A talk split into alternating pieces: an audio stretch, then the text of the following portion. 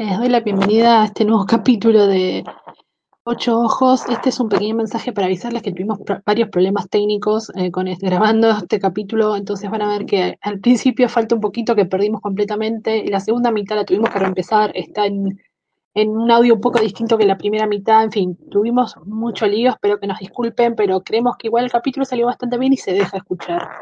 Eh, tuvimos una invitada especial, nuestra primera invitada, Ale, que le mandamos un beso enorme y un mil gracias por habernos acompañado en todo este lío, porque la verdad nos bancó hasta tarde en la noche mientras tratábamos de arreglar todo esto y sacar el capítulo entero para poder publicarlo. Así que nada, eso. Espero que no, no les moleste todo este lío y que igual lo disfruten. Como siempre, déjenlo en los comentarios y cuéntenos de qué queremos, quieren que hable en el futuro. Saludos. Sí, es que después que salí de la universidad no toqué un libro como por muchísimo Escuché tiempo. mucha gente. que, no sé, No, no, sí, no, no, pero no te sientas mal porque mucha mucha gente, esto es una experiencia que lo escuché en todos lados, que después de estar el- que, las, que la facultad o la universidad les quema el cerebro tanto leer y por un tiempito como que necesitan dejar de ver palabras en las retinas de sus ojos por un tiempo. Ay, sí, de verdad. Yo, yo no te acepto más de los 250 caracteres de Twitter a veces, de verdad. Bueno, ahora hay buenas historias contadas en hilos de Twitter, así que es válido. Sí, en verdad. Ay, hablando de bueno, caracteres eso- de Twitter, nada que ver con el tema de hoy, pero nada más por mencionar está de moda o estuvo, eh, creo que el año pasado, contar historias de terror por tweets. Y era, era efectivo cuando se hacía bien. No sé si bien es la palabra clave. Bueno, es como todo. Hay como... O sea, imagínate que, que vos pudieras contar cuántos libros se escriben en un año, que a ver, vos capaz podés calcular ese valor, pero si le metes toda la cantidad de fanfics y historias así sueltas que escribe la gente en internet, no terminas nunca. Ah, obvio, olvídate. Sí, sí. Más, más si incluís el fanfic, ahí ya estamos las tres en el horno. Ah, no, sí, sí, ya eso es otra cosa. Claro, que nos lleven, que nos agarren con pesadas.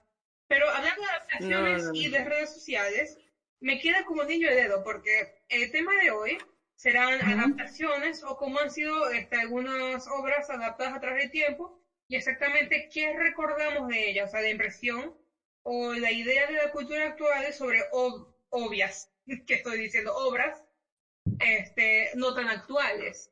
¿Por Cosas que entran en la cultura popular, digamos. Sí, porque Andy va a dar la introducción este, más formal en un ratito, pero yo quiero hacer una mención a un libro especial. Ya va, ya va, te estoy teniendo muerto, pero por una, por una cosa. Hay un libro que quiero mencionar. Este, a todos, Ah, ya sé yo sé es. que sabes cuál es. Es, porque es culpa tuya.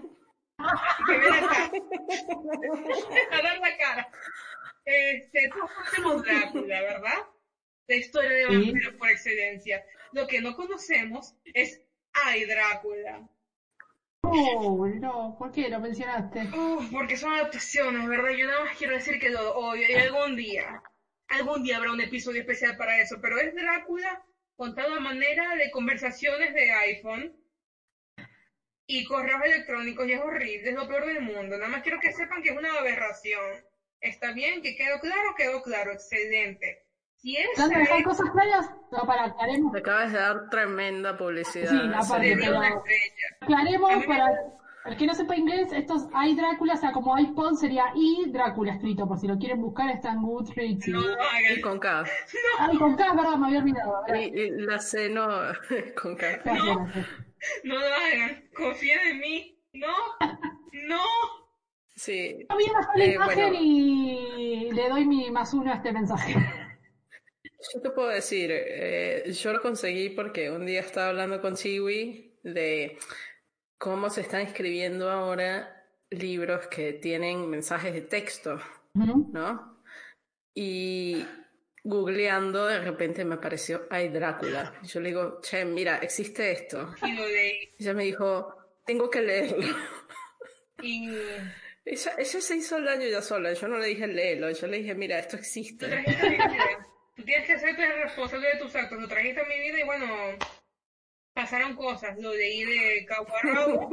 Fue la cosa más horrible que he visto este año. Bueno, no, el 2020 pasó muchas cosas, pero top 5 peores cosas que he visto este año. Y eso que 2020 videojuegos. Estuvo Se ha jodida. traído sus cosas. Entonces, este, cultura general, adaptaciones y eso. Andy, Yes. no, bueno, lo- nos- ¿por qué nos inspiró a sacar este tema? Porque hoy el tema del libro de hoy, como ya habíamos anunciado en otros capítulos, es Frankenstein.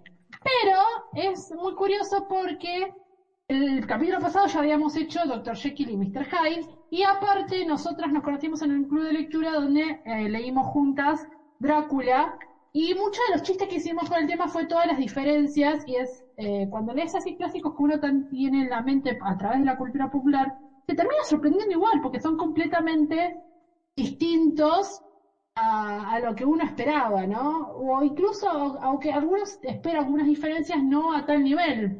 La cosa más conocida, por ejemplo, es que la gente dice, los vampiros no pueden caminar abajo del sol, esto pasó mucho en Twilight, y cuando salió la película de... Se llama La Liga de Extraordinary Gentlemen, no sé cómo le pusieron en español. Caballeros extraordinarios, vez algo así, hombres extraordinarios.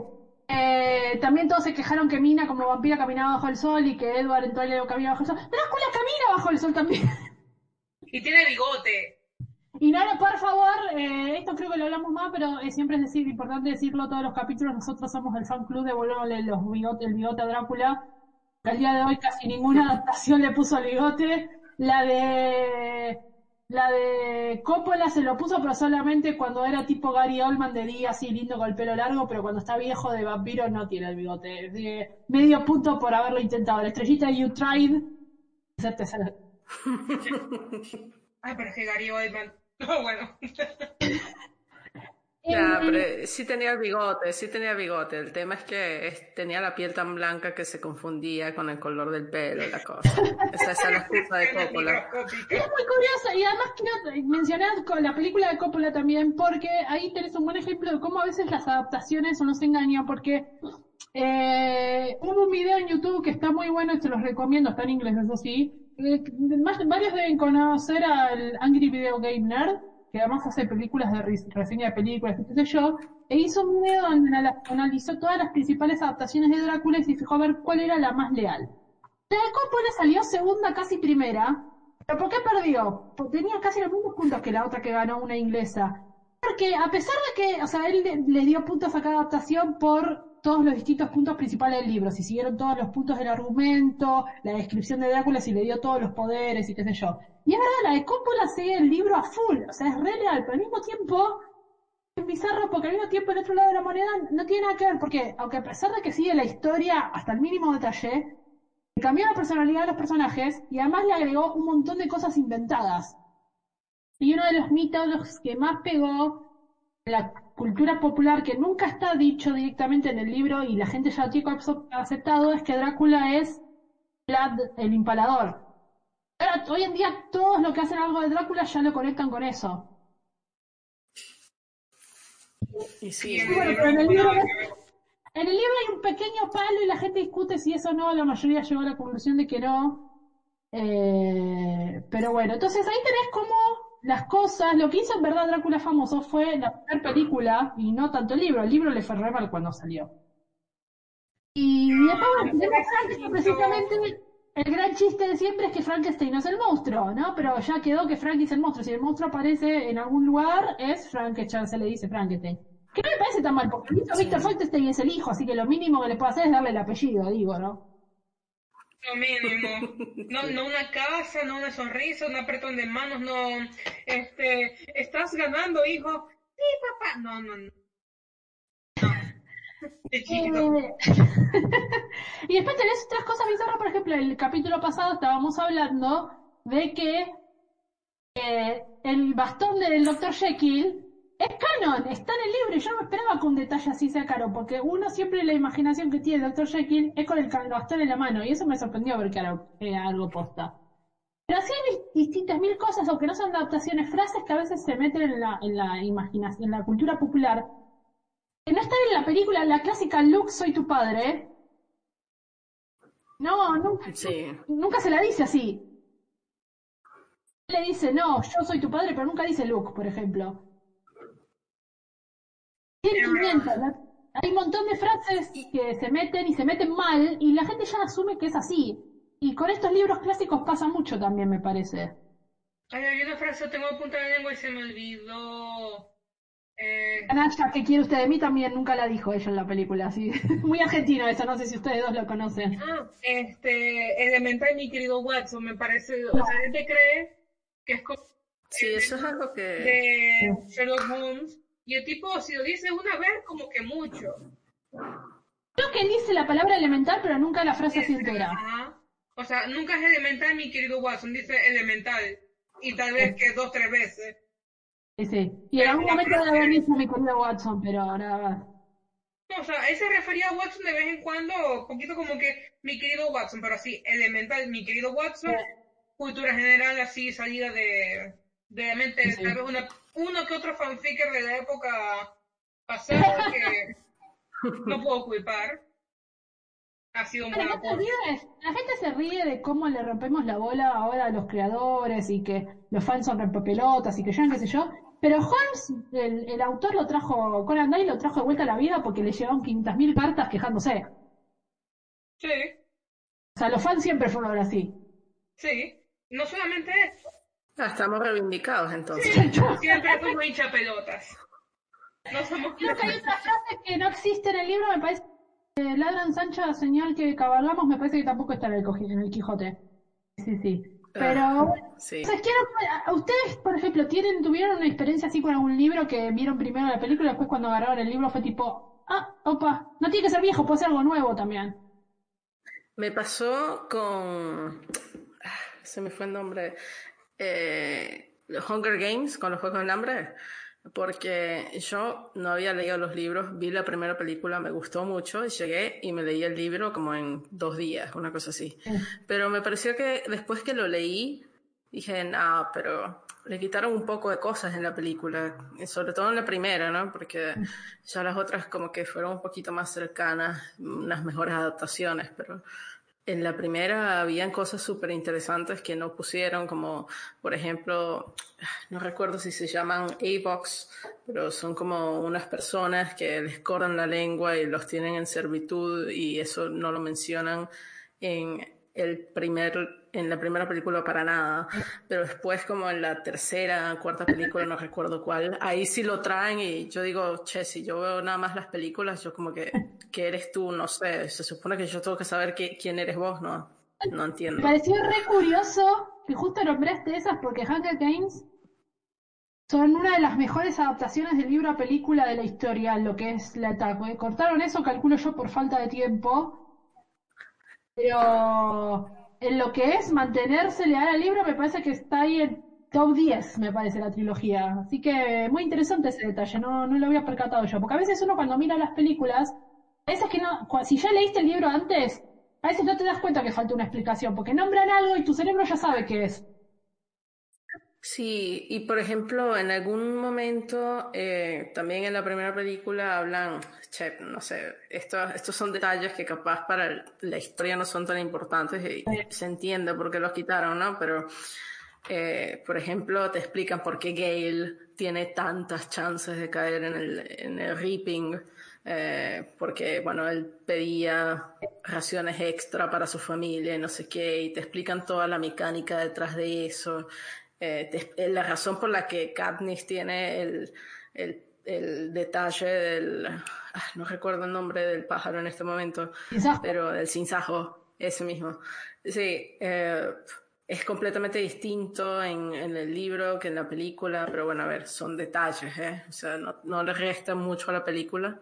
sí, porque pero- lo cortaron por falta de tiempo. ¿no? Sí, sí, No, seguro. hay cosas que hay que sacrificar al momento de adaptarlo, encima porque con un libro hasta cierto grado tienes como que una longitud así bastante libre. Escribes hasta que te, hasta que pares, pero con las películas tienes un tiempo definido para poner todo eso. Este, ah, yo quisiera mencionar algo, pero sería spoiler para dos materiales en lugar de solo uno. Entonces, lo voy a mencionar, no voy a decir exactamente qué.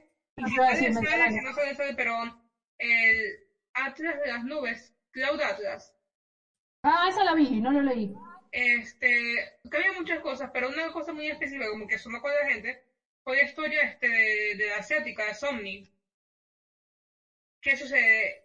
Eh, lo que se revela en su historia en la película hacia el gran secreto de la compañía, todo esto, no es la misma revelación que en el libro. Más en el libro no hay tanto una revelación, simplemente, simplemente quieren liberarse de, de esa dictadura, pues. Quieren ser libres. No es que tengan este, no hay una revelación terrible que yo pudiera comparar con otra película, pero igual estaría spoileando. Ya no una, no dos, sino tres cosas diferentes.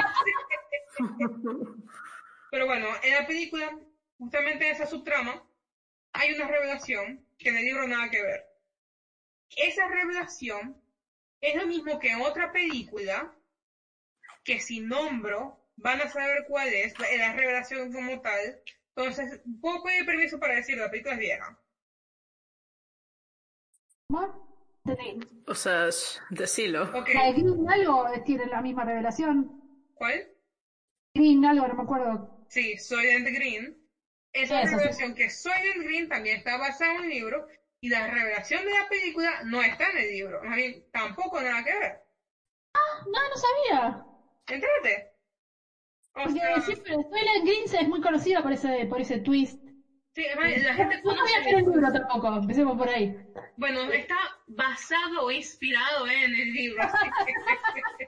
Name only, solo tiene el nombre. Es cosa- soy leyenda, pero admitieron que es Oh. basadita, así. Pero qué libro se llama Make Room, Make Room, o sea, hagan espacio, hagan espacio. Porque, bueno, o sea, algunos temas tienen comparación, pero la revelación, o sea, esa revelación como que a las películas les gusta. Es como que shock instantáneo. Sorpresita.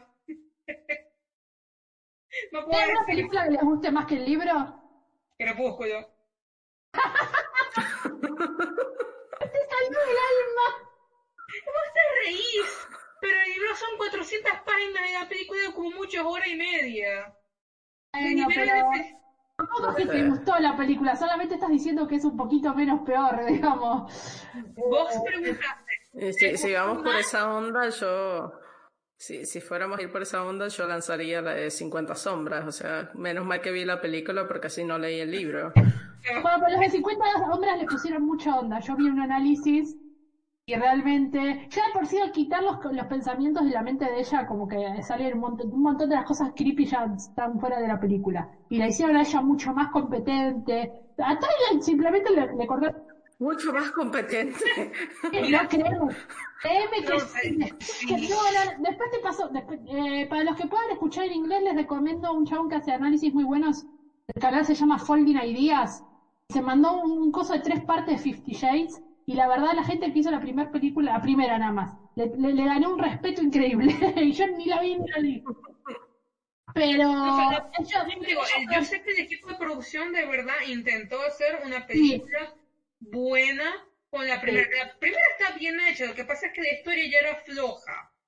O Sí, sea, pero le- eh, como que le pasaron lija a los bordes y quedó algo, no, no, no te digo, wow, qué película, pero como que quedó algo que funcionaba. Y sí, ella es mucho más competente en la película, así que imagínate lo que es en el libro.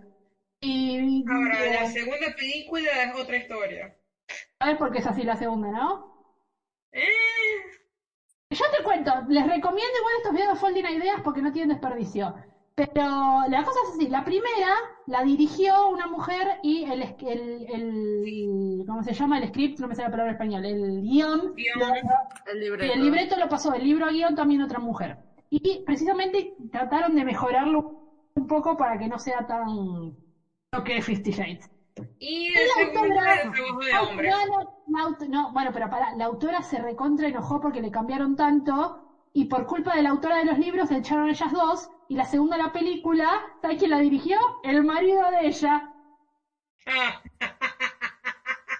Nepotismo. Y el, el- el marido la dirigió o la produjo, lo produjo, no me acuerdo cuál de las dos, pero lo metieron al marido de ella y básicamente, o sea, la dirigió ella, pero, o sea, todo men- menos el nombre, porque estaba ella ahí controlando todo. Y los de los que hicieron las películas le tuvieron que dar eh, esta- estas aceptaciones, porque a veces a los autores no les dejan hacer tanto. Pero ella amenazó de que si no le, no le, no hacían todo como le decía ella, que iba a postear en Twitter a todos los fans que no las vayan a ver. Y las películas que son así adaptaciones dependen mucho de la, de la fanbase del libro ya. O sea, si, vos le- si la autora le dice no vayan a ver la película y los fans no ven, Queda muy poca gente que va a ver- ir a ver la película simplemente porque parece bueno el tráiler. O sea, esta- estas producciones basan la mayoría, la mayor parte de su dinero en los fans que ya existen de los libros y que van a ir a ver la adaptación. Sí. Claro. Eh, pero igual eso que dijiste que la adaptó un hombre también, también tienes varios puntos, por ejemplo, por eso quiero que vean los videos de eso, pues están muy buenos, porque por ejemplo analiza de que vos en la primera película, vos a Dorian Gray, a Dorian no, perdón, perdón, pobre Dorian Gray. Oscar Wilde, te pido disculpas, después voy a. Por allá se está revolcando en su tumba. Pobrecito, Oscar pobre Oscar. Eh, Christian Grey te lo presentan, por ejemplo, cuando él está en cuero, te abren las puertas y te lo- dejan que él entre así todo sexy, como diciendo te vengo a coger, mamita. Y a partir de segundas casi no aparecen bolas y las pocas veces que aparece con, con- en cuero está en plan de ejercicio diciendo sí, soy macho, pecho, peludo, porque obviamente esto lo dirigió un hombre y no podemos tener hombres sexys en la pantalla. O sea, el, el lenguaje visual alrededor de Christian Grey cambia un montón de la película 1 a la 2. Yo solo vi la primera, la segunda de verdad que no me daba la vida para verla. Pero, pero no fuimos de tema. ¿Por cómo terminamos hablando? Que- que yo- Pero, por ejemplo, eh, para, para retomar el tema Sí, ¿no? de las adaptaciones, que vos lanzaste la pregunta de una adaptación que, que, Sí. Que bueno, que estuviera buena, por lo menos. Sí. A mí una de mis películas favoritas es una que se llama Gone Girl. Ah, sí. eh, y de hecho, la autora fue la que hizo el libreto de la película Ah, también. mira. Entonces, eh, y no, y es una película excelente, de verdad. Y está basada en un libro que, bueno, ella obviamente adaptó su propio libro y lo, lo conservó muy fiel a lo que tenía, lo que es la esencia del libro como tal. Entonces, por lo menos eso se nota y yo he visto videos, hay un, hay un canal en YouTube que se llama, ah, che, se me va el nombre ahorita, pero eh, el pibe hace un análisis del libreto desde lo importante que son las notas que están en el libreto, más allá de lo que es el diálogo, ¿no? Y que dice que las notas que ella escribía en el libreto ayudan muchísimo al Eh. director a poder hacer la, película bien porque le, le, ha- le- le construye la atmósfera de lo que tiene que pasar en la escena. Sí. Ah, precisamente los Juegos del Hambre también lo adoptó ella misma, el libreto, por ejemplo. Y ahí te das cuenta lo importante que es tener el autor al lado. Ahora, Sí. uno donde la- el autor no estaba al lado, bueno, ah, vamos a decirlo, Stephen King tiene bocha de películas basadas en sus libros, este, Y no se hablan de ellas. ah, voy a hablar de ella. Está bien. Este, No existen, las adaptaciones de Stephen King no existen. Pero Niebla fue buena. Y el 99% tiene una, tienen fama por algo. Mira, yo creo que no es que no hubieran buenas, porque yo soy muy fan de Stanley. Kubrick y lo que es The Shining es una película excelente. El tema es que No tiene un carajo que ver con el libro. eh, Kubrick, esto iba a decir, eso, o sea, Kubrick agarró el libro y dijo, me gusta esta parte y todo lo demás lo votó como hizo Luke Skywalker con, con el sable de luz, o sea, lo votó para atrás. Sí, pero como película es muy buena, como adaptación no sé, pero, Pero bueno, de hecho gusta más la eh, Stephen King dijo, no, esto es una adaptación terrible. Hizo, la del propio y le fue Hizo para orto. propia, sí. Eh, fue más- Sí, Ahí pero- está, es porque encima no puedes competir con Kubrick. Lo siento, es- será medio, medio garca, pero no puedes competir con Kubrick. Más allá de ¿Y eso, tú problema que con el problema. Sí, yo quiero saber por qué Kubrick es medio garca. Eh, no sé, la protagonista, no me acuerdo el nombre de la actriz, como que la torturaron y la, Ah, como la trataban malísimo. La pobrecita como que no quiso actuar para grabar la película. Sí, eso es una historia verdaderamente trágica la de esa actriz. Y Eh, era Kubrick, eh, este, que Shelley- cosa fea. Sí, no, la mujer de verdad tiene problemas psicológicos. Por haber grabado eso. Y bueno, principal, la Sí. cosa principal es Kubrick. Pero yo quería mencionar otra película, era La Niebla. Este, gente atrapada que en un supermercado y llega la niebla y pasan criaturas y cosas. Pasan cosas, ¿verdad? Este, el mismo Stephen King dice que prefiere la película del libro, especialmente por el final. Porque el final de la película es mejor que el libro. Es como que es una cachetada. O sea, si ya el libro te dejaba como que vacío por la vida, en la película es, digo, como que agarra ese vacío, le mete una amuladora, este, varios martillos eléctricos y una bomba. Y es como que no solamente está vacío, sino que tienes toda la capacidad de sentirse como que, este, ¿cómo decirlo de esta manera? Como que sientes que todo lo que has vivido no lo vale. Todo lo que estás esforzando, todo aquello por lo cual te estás esforzando, no va a valer la pena. Es ese tipo de vacío existencial. Qué lindo. Esa- el problema Querés decir que la tengo que ver esta noche entonces. perfecto para el 2020. Sí. Encima, tiene dos versiones con no cambia de trama, que unas veces está grabada en color y otras le pusieron un filtro en blanco y negro. Y de verdad que se, muy- se ve muy bien. O sea, hay que verla dos veces. Una vez normal y la segunda vez con este efecto especial. Porque hace que... Porque usan efectos especiales prácticos en las criaturas. No es... Ah, Todo bien, bueno. Sí, porque Bueno. el Pico es viejita, entonces no les daba para... Hay ciertos efectos digitales y como que ahí sí se nota feo, porque bueno, este es otra época, pero lo ves en blanco y negro y se disimula más y como que compras este el terror y el final es el mismo, así que la resignación, la cachetada, el golpe en el estómago va a llegar. Te- prefiero allí, este... Bueno, en líneas generales, prefiero las películas que lo dio Stephen King porque yo tengo una lucha con ese hombre. Ese- Bueno, eso no pasa con Stephen King, es que él tiene eh, terror muy psicológico, entonces es jodido adaptar. Y creo que vos debes ser una de las pocas, una de las 10 personas en el mundo que prefieren las películas de él ante los libros. Es que también depende mucho, por ejemplo, hay este cadena de milagros, milagros inesperados, la milla verde, la de Tom Hanks.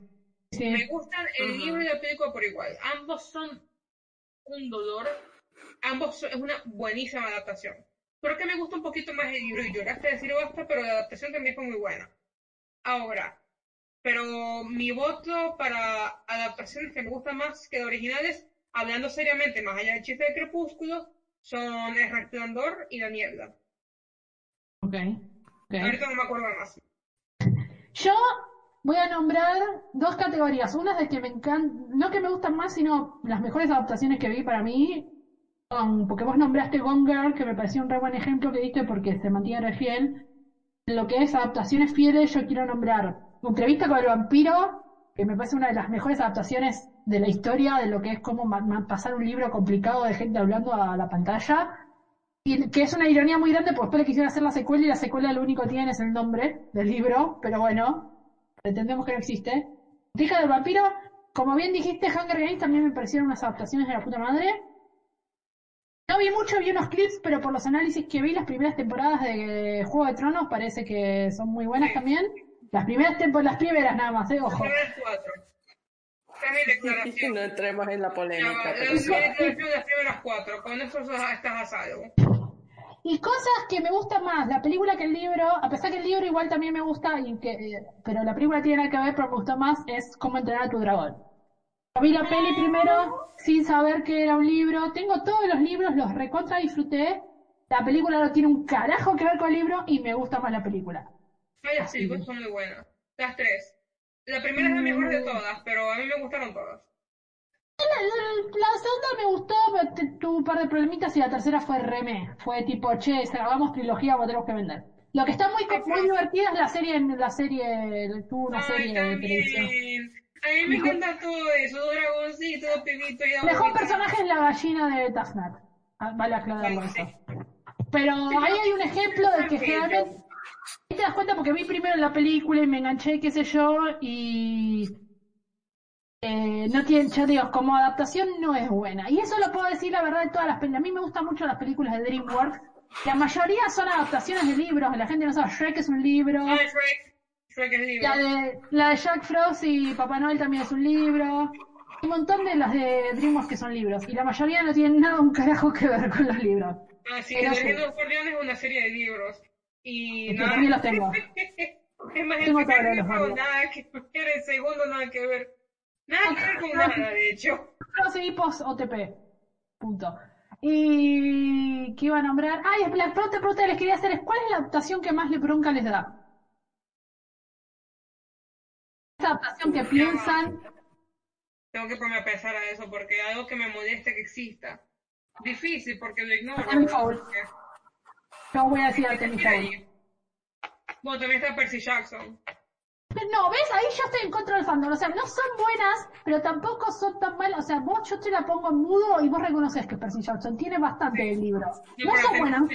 Lo que pasa es que yo no puedo hablar de mismo porque yo no la vi. La empecé a ver, vi 10 minutos, la quité. Así que no puedo decir si es peor. O sea, es peor cuando la vi entera. Entonces, para mí no existe. había un par de clips, pero fui al resumen de Wikipedia, leí lo que pasa y ahí ya me doy cuenta que no tiene un carajo, tiene los nombres nada más. No, ver Eh. el trailer es más que suficiente porque sale pibe me vas a un tenedor y se siente mal. El protagonista agarra un cubito no, y se queja, pero no en la película surfeando radical. hijos de puta Disney y la puta de Temario. Encima, en el libro es un el primer libro, él es el villano. Y en la película, el héroe radical. Yo me imaginé, cuando dijeron que Disney compró los derechos, yo dije sonamos porque Disney no quiere que los nenes vean cosas con, con antihéroes. Y, y yo me imaginé que iba a pasar esto y dicho hecho lo hicieron bonito. Pero lo que da más bronca da es que ellos hicieron un montón de... como vieron cuando hay reshoots, o sea, regrabaciones. Parece que tenían la versión original más cercana al libro y después cuando los ejecutivos vieron, uy, no, el nene es malo, que sé yo, como que volvieron a hacer un montón de cosas. Y si vieran, si vieran algunos clips, porque lo volvieron a regrabar mucho tiempo después, y el pibe es un pibe que está en plena pubertad, el que hace de Artemis, pobre. Vos ves escenas donde, vos ves escenas donde el pibe va caminando y va como eh, editaron y crecieron y juntaron escenas grabadas en distintos momentos. Vos ves cómo va creciendo de altura entre escena y escena. Va caminando, va, caminando y le va creciendo en la cabeza unos centímetros para arriba. Y Mega se está volviendo megamente. Entonces acá viene este, la conexión universo Disney DreamWorks a Termifold, crece y se convierte en megamente. No le dejamos decir no, perdón, porque cuando Chivo y yo, por eso nosotros decidimos hacer este podcast, porque nos juntamos y explotamos. Y pobre Ale la dejamos ahí. ¿Tenés alguna adaptación que No, pero es que estoy todavía pensando en cuál, adaptación de texto, de verdad. No sé, o sea, eh, ahorita tengo un blanco en mi mente. Hobbit, no sé. tan blanco. ¿Leíste el Hobbit? Y escuché, el, el tema mío es que yo no soy muy fan de, de la saga del Señor de los Anillos, ¿no? No hay Entonces, que- Tiré así uno popular. No, no, me parece perfecto. Pasa que tiré uno popular, viste, son esas cosas que más o menos capaz que leímos todos, entonces. eh, Dice, no hay problema, sí. pero yo estoy afilando dos cuchillos. Vos. Bueno, pero ¿por qué? ¿Por qué vas por mí? Por ajá, es algo dramático. Bien. Ah, ok, ya entendí. ¿Le gusta que hoy en día se estén adaptando más a series que a pelis? Porque las series les das más tiempo y todo eso. ¿Qué Sí, opinas? mil veces. Es que precisamente dije, che, no, voy a abrir el Netflix aquí a ver qué veo, que, que yo ya he detestado, pero no, no, no consigo, no sé. Eh, A ver, este, lo que pasa es que es difícil pensar en algo que nos gusta, porque uno tiende a, a hasta incluso no verlo, porque yo no vi Artemis Fowl. Entonces yo no puedo decir como que cuál es la furia que me causa, porque si bien sé que cambiaron todo, porque uno ve el trailer del resumen, es nada más viéndola que uno entiende realmente el nivel de ofensa. Entonces yo no lo cuento por eso, porque no la vi, como que no la voy a ver. Bienvenidos a la segunda mitad del X episodio de 8 Os, podcast literario donde sufrimos un accidente técnico, donde nuestro gran amigo robótico androide no existente, tal vez existente, conciencia dudosa, decidió fallar y tumbar el servidor en el cual grabamos. Así que perdimos, ¿qué? 15 minutos de audio. Ay, la puta madre. Sí, perdimos audio y no, fue menos. les pedimos disculpas, pero bueno, si ustedes andan por YouTube saben que pasa seguido, que hay a veces, a veces los que juegan, que perdieron todo un nivel de grabación y cosas, son cosas de la vida que pasan. Pero bueno, vamos a terminar de darle una conclusión al tema de las adaptaciones y ya hacer el libro del día antes que el Craig nos vuelva a decir que no puede laburar más porque tiene que ir a llorar con Trump. Eh, el statement de ocho ojos en cuanto a la política estadounidense. Así que bueno, en definitiva, démosle vuelta. A veces las adaptaciones salen bien, a veces las adaptaciones salen mal, a veces las adaptaciones le llegan más a la gente que el producto original. Eh, legalmente Rubia es una adaptación, por cierto, me había olvidado de decir eso. Y, eh, sí. ¿qué conclusión? Sí, Sí. sí. Chicas pesadas La también. sesión tuvo una adaptación. Ah. Me estoy enterando. No, chicas pesadas sí, pero fíjate, chicas pesadas eh, y- Es no ficción. es, es una adaptación interesante porque el libro no es acerca de... eh, Es, es- es como que una mujer, creo que, que fue la autora, que escribió un libro acerca de cómo actúan las mujeres en eh, un Sí. ambiente de secundaria y cómo son los clics y todo eso. Entonces Sí. Tina Fey agarró ese libro y Y dijo, yo voy a hacer una película de esto. Y eso es Mean Girls. Pero no, no existe Gracias ninguna a. Regina George en ese, en ese libro, no existe Ah. nada de eso. Todo eso Tina Fey. Y bueno, y en definitiva es que a veces que las cosas se van deformando tanto eh, del boca en boca, la gente tiene más la memoria de la cosa que la cosa en sí. ¿no? Que podríamos habernos ido mambo con el efecto Berenstein, pero bueno, eso es para otro día. O mejor dicho, como que efecto teléfono, se va notando tanto, va agarrando tanta, tanto error, tanta interferencia de persona a persona, que el mensaje final nada que ver con el mensaje original. Es como todo. Exactamente. El punto Que es para- que Drácula, vaya, el punto es, ¿verdad? Que Drácula tenía bigote. Correcto. Exactamente. Para cerrar el tema, ¿cuál es una adaptación cada, cada una, diga una sola cada cosa? Una adaptación que recomiendan a full y una que no se acerquen ni en pedo.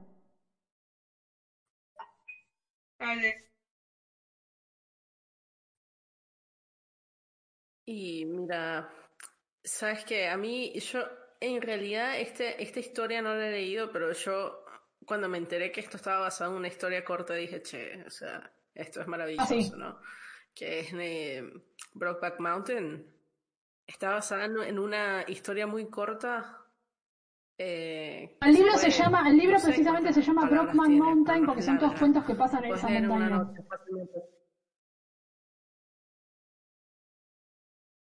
Sí, y no, es, es- esa película no tiene pérdida, de verdad, es una hermosa película y no sé, o sea, Me voy a me- Y una me que- faltan las palabras para describirla, es muy linda. Y una que no te guste. Es trágica Una que a la, también, le digas a la pero- gente pero bueno. no la toques ni con un Uf, uy, una que no me guste, no, no sé. Sí, iba a decir es. pero no sé, no sé si cuenta como una adaptación cuando literalmente agarras la, la- o sea, es que tomaron todo, toda la serie y básicamente dijeron, ah, me gusta esta idea de... Precisamente por eso no hay que acercarse a esa. Chao. No vale la pena. O sea, como No. producto indi- individual, producto aparte, pone, para una No, persona que no vio uy. Death Note, Uy, sigue uy. siendo mala. Porque sigue siendo Sí. bobolonga. Eso, eso me parece una de las peores señales de adaptaciones, porque hay veces que no tienen un carajo que ver, pero al menos hacen una buena película, como pasa precisamente como cómo entrenar a tu dragón. Pero los peores casos son cuando tenés mala adaptación y mala película, precisamente como Death Note, Artemis. Fowl, o sea, tampoco se salva como película original. Eso es lo que las hace peores todavía. Ya, yo estoy Luis, te pensando toca. que... Porque yo mencioné Sí. algunas cosas, no Sí, sé exactamente qué se perdió cuando Craig decidió fallarnos. Pero... A ver, estoy viendo acá los libros que tengo al lado a ver si alguno tuvo una adaptación que me guste. Porque las películas de Señor de los Anillos no es que me gustan más que dos libros, pero me parecen bastante buenas. Y bueno, o sea, las recomiendo si tienen paciencia, sí, son buenas. Y Vigo Mortensen es hermoso. Este. Ahora, algo que no me guste. Porque lo que no me gusta directamente, bueno, lo veo. Porque, ajá, la mayoría de las cosas la adaptan mal. Como- Pero nunca fuiste a ver una adaptación pensando, uy, adaptación de algo y resultó ser una cagada y no te habías dado cuenta por el tráiler. Lo que pasa es que hay trailers. No, el trailer no engaña. No te creas. No te creas. Yo nunca he visto un trailer que me haya engañado a mí. Y No. no sé. No, no hablemos de Suicide Squad porque Suicide una Squad se veía buenísimo. Se ve Qué buenísimo, no, no sabía, yo vi eso y supe que iba a ser malo, no sé. Algo me dijo, como que esta película va a ser mala. También que no me gusta Zack Snyder. Este, uh, ah. Bueno, técnicamente Batman contra Superman es una adaptación y no me gusta.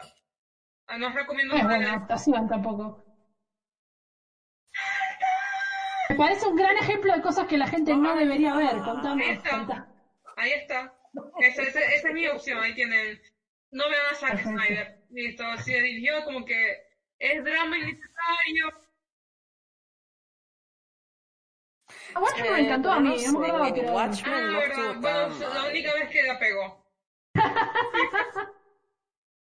y tengo entendido que la gente que es súper fan La del excepción que cómic, cumple pero así la como regla, que ¿no? ese tipo de fans que igual no puedes escuchar porque hay límites para qué tanto te puede gustar algo. No le gusta la película porque agarra como que la moral principal y le da una patada por el culo. Mira, a mí no me explicaron que la mayoría de la película es leal excepto el final y que lo que les da bronca precisamente es que cambiaron, que cambió el final. Sí. Eso es lo que escuché yo, obviamente hay distintas opiniones, pero bueno. Y bueno, Yo o sea, voy a recomendar eh, Entrevista con el vampiro, porque es un peliculón de la puta madre y al mismo tiempo es una adaptación de la puta madre. Eh, la actuación de la pendeja con la edad que tenía no tiene nombre. Y Tom Cruise nació para ser Lestat. Ah, Eh, sí. la, única cagada, la única cagada que tiene, y no actuó mal, simplemente que no me gustó la elección por el tema de edad, fue. ¿Qué cosa? ¿Cómo se llama el, el actor español? Sí. Él actuó re bien, pero no quedaba para Arman porque Arman se supone que lo transformaban en vampiro cuando, te, tu- tenía, cuando era adolescente. Entonces, visualmente no pegó mucho, pero actuar hizo de Arman genial. La, la personalidad, todo la hizo espectacular. Solamente eso, él, él era un poco grande para el papel. Después fuera de eso, peliculón, adaptación de la reconcha de la lora. Cosas que no recomiendo, me sacaron todos los ejemplos que iba a dar. Eh, dijimos, de, "Ah, ahí está, sí, mira, ahí está. Vean Entrevista al vampiro, pero no vean eh, La Reina de los Condenados, porque La Reina de Condenados es... Los libros no tienen que ver, tiene solamente los nombres de los personajes. Para que se den una idea, la pareja principal de la película, en el libro se hablan una vez. Se dicen una oración en medio de un concierto. En la película le hicieron la pareja en la película le hicieron la pareja principal. Y aparte es mala como película, es aburrida, lenta, no se entiende un carajo, se caen sus mismas reglas, es una garcha. Así que sí, ahí tenés las dos, las dos cosas, las dos caras de la misma moneda. Me, muy gracias, Chiwi. Yo ¿Qué sé. nada? Después déjenos comentarios y cuéntenos cuáles son sus adaptaciones favoritas, cuáles son las que más odiaron, cuáles cosas les gustaría que adapten y qué cosas les gustaría que nunca adapten porque saben que el formato del libro hace que sea complicado traspasarlo a la pantalla. Coméntenos sus pensamientos generales y cómo se sientan hasta las hacia las adaptaciones. Pues yo admito que hoy en día estoy tratando de no ver adaptaciones porque la verdad ya me pudieron con todas las cagadas que se mandan. Así que nada, cuéntenos. Y antes de pasar al tema del día, ¿Cómo que es el libro, el libro de hoy, eh, antes de pasar eso, quiero hacer una recomendación rápida. Eh, eh, no, esto es algo, fi- no nos están haciendo chivo ni nada, pero siempre, como la otra vez hablé de las fundas, cuando hay pequeños proyectos de pequeños grupos, gente, quiero darles atención y quiero que todos se unan. Hay una página que se llama piladelibros.com, donde uno puede subir sus propios libros y buscar gente que tenga lo que uno está buscando y hacer intercambios. Está para Argentina, está para varios lugares de Latinoamérica y creo que está España también. Y eh, pueden encontrarlo como pila de libros en Instagram también. Y me pareció un proyecto genial y es así bien independiente, un chaboncito que se puso las pilas y armó la página de la nada. Y te recomendar porque cuanto más gente suba libros, más gente va a poder ayudarnos a que todos intercambiemos y que no haya libro en la casa de nadie juntando tierra. Todo libro merece amor. Exactamente. Todo libro merece ser querido. Así que si no te gusta un libro, déjalo continuar con su vida. Y si puedes cambiarlo por algo que te va a gustar, o que vos crees que te va a gustar, es como que, bueno, no es que un libro gratis, pero un libro pago, sino que estás cambiando como que un, este, una unidad por otra cosa. Que circule. Que circule eso, es la- esa es la mejor palabra. Que circule que los libros que no te gustaron, que no se queden juntando tierra en tu casa. Sí. La parte de Argentina también podés buscar por, pues yo siempre la sé que la gente del interior tiene problemas, eh, podés buscar por provincia y en Buenos Aires podés buscar por sector de Buenos Aires, así que No, no, no, no va a haber problema con esto. Posta. Que bueno, después de ese chivazo que en verdad ya le digo, no, no se está, el chabón no habló con nosotros, no, esto no es con sponsor ni nada, simplemente yo siempre que pueda dar una recomendación de algún libro la voy a dar. Ahora sí, nos movemos a el libro del que vamos a hablar hoy, que leímos en octubre, ya habíamos leído Dr. Jekyll y leímos otro de, entre comillas, terror, que es Frankenstein, el nuevo Prometeo.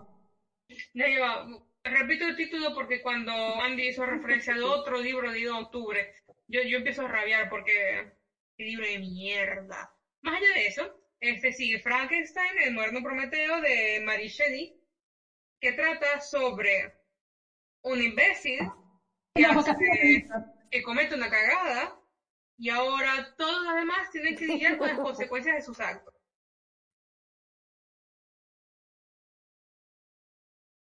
Y yo no sé si lo puede ser las dos. como un Acá- imbécil, acá acá como hay- un narcisista. O sea, ¿por qué no los dos? Bueno, Sí. va- acá sí, insértese ese GIF.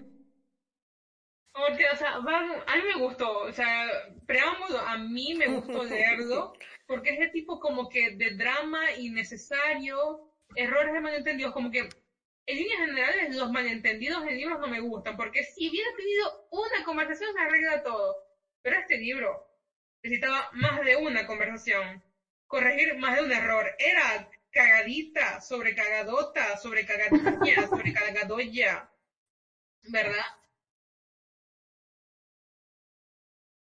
No, ya, Pero lo voy a explicar cuando empezamos, porque nada más quiero con Laura. eso, o sea, Ese porque- tipo de cosas, cuando llevas al absurdo, me gusta. Este libro me gustó, lo disfruté.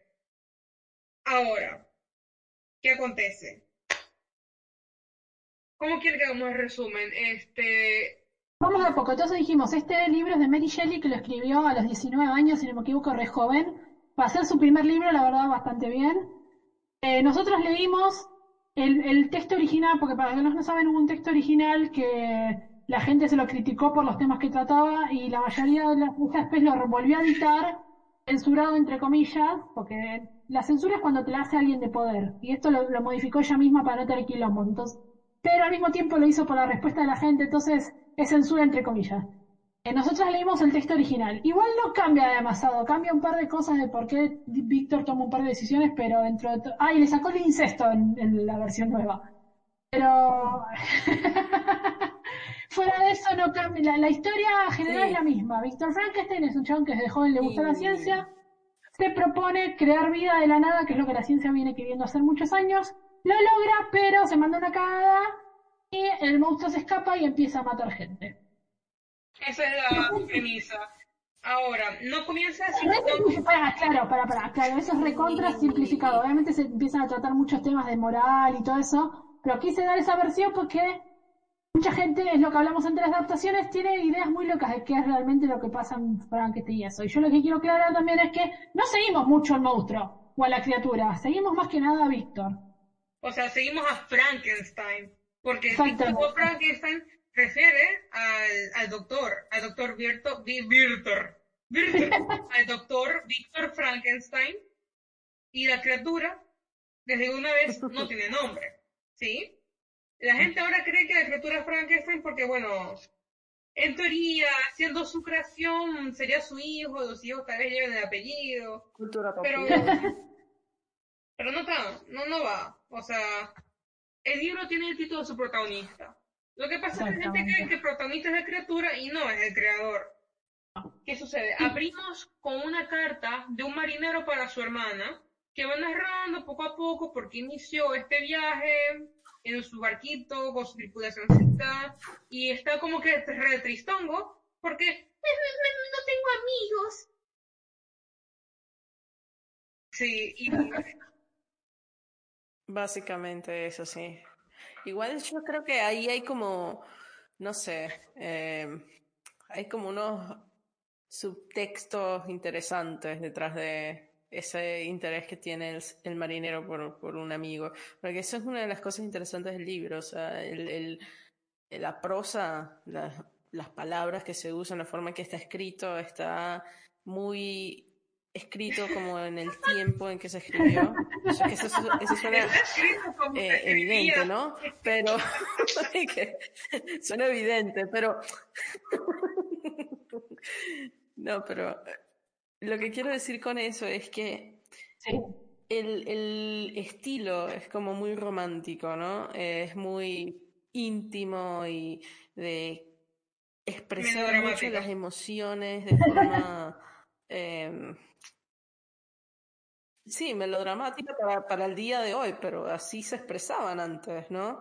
Eso es lo que yo iba, pues que no es como muy de su tiempo en ese momento, en, en ese aspecto, ¿no?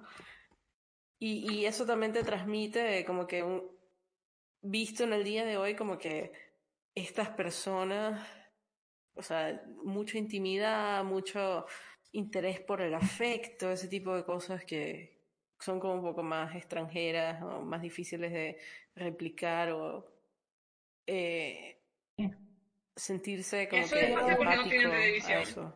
hoy.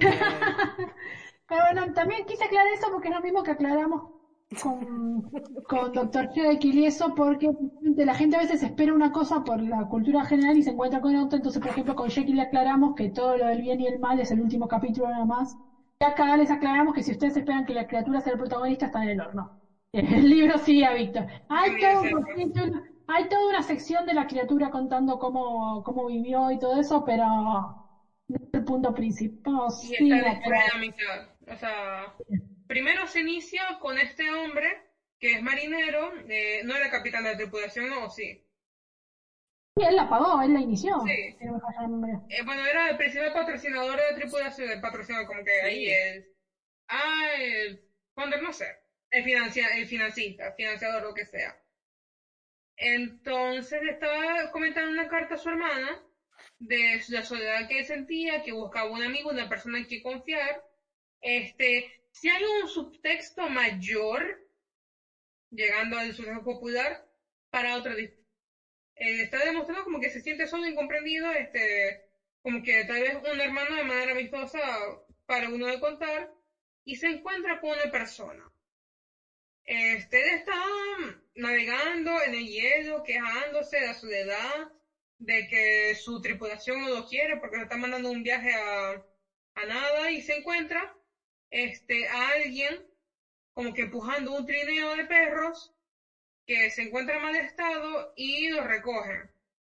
Es este hombre llamado Víctor que ayuda a que se cure, que lo atiende, este, lo cuida hasta que se ponga mejor un poco de salud para que le narre su historia. Y es allí cuando empieza la historia de Víctor Frankenstein, la niñez, prácticamente. desde que nació. Básicamente como que mis padres se casaron en tal, este, decidieron concebirme tal fecha, calculo tantos meses y yo salí tal fecha, casi. detalle me pareció interesante, que yo nunca lo había notado en clásicos, no sé si porque lo habían cambiado, no me había dado cuenta o es la primera vez que me pasa, que al igual que. Jekyll, los años lo escribe como 1-7 guion. O sea, como te dicen que, en qué décadas, no décadas, no, en qué, siglo estaba, más o menos para tengas una cuenta, pero no el año exacto. Y me, me pareció, me llamó la atención que tuvimos dos libros seguidos así, con ese, con ese tipo de año, pero nunca lo había visto antes. Al menos que yo me recuerde, nunca lo había notado. Porque de esa manera como que, eh, asumo yo, presumo, es mi teoría, que logras que el lector, al menos de esa época, el lector con- contemporáneo con la obra, pueda situarse mejor, como que de pronto pasó hace tiempo o de pronto pasó hace poco, en ese siglo. Sí, obvio, no digo que me parece mal, sino que me, me pareció re interesante eso, lo del guion y solamente de haberte dejado el, el siglo. O sea, yo me imagino que para eso no digo que se me lo preguntan, sino como que sea mi teoría de por qué. Sí. Entonces, Eh, conoce... no, que- Ah, y después una cosa que no mencionamos es que el subtítulo del libro es El nuevo Prometeo, y esto se refiere al, al Prometeo, el ser de la mitología, y se refiere, ¿por qué se le dice nuevo Prometeo? Porque Prometeo lo que hizo fue agarrar el fuego, que era algo de los dioses, y dárselo a la gente, y fue castigado por eso, porque la gente se supone no tiene que tener poder, los humanos no debemos tener el poder de Dios. Entonces el paralelismo con Víctor Franquete viene por ahí, que hizo algo que no debería haber hecho, que era el poder de Dios, que es dar vida, y se le fue toda la vida al carajo, precisamente. Entonces, para los que se preguntan por qué se llama así, ese es el paralelismo que viene por el tema. Sí, porque Eh, el título, como el subtítulo, hace referencia al verdadero protagonista. Exacto. Frankenstein. Víctor Frankenstein. Víctor. Eh, ya, ya lo estamos, ya James Bond prácticamente, Frankenstein, Víctor Frankenstein. Sí, de hecho, Ale, yo, yo iba a decir que algo que, que me parece que es un detalle importante antes de entrar como en detalles más profundos es que el marinero y Víctor terminan teniendo una amistad, ¿no? Pero precisamente Víctor ve en el marinero en la Sí. misma ambición que él tenía que lo llevó a hacer lo que hizo y le termina contando su historia, ¿no? Eso es como que el, el setup del libro, porque él quiere salvar a este nuevo amigo, decirle, mira, mira, no haga esto, no hagas esto. No- o sea, no te termines como yo, a pasar digamos. esto. Es como un poquito de ese... Sí, pero bueno, después como que a ratos cambia un poco, entonces no se entiende muy bien por qué lo quiere contar, porque pues como que en algún momento él medio que bardea al, al marinero por, de- por querer por de las desistir, cosas- entonces bueno. Yo digo que porque o sea, por encima de todas las estamos cosas, Víctor Frankenstein ¿no? es ¿Cómo? imbécil. ¿Lo ves? No me cabe la menor duda. O sea, a mí me Eh. gustó el libro, me, me gustó que fuera imbécil, porque no siempre se solo un imbécil interesante.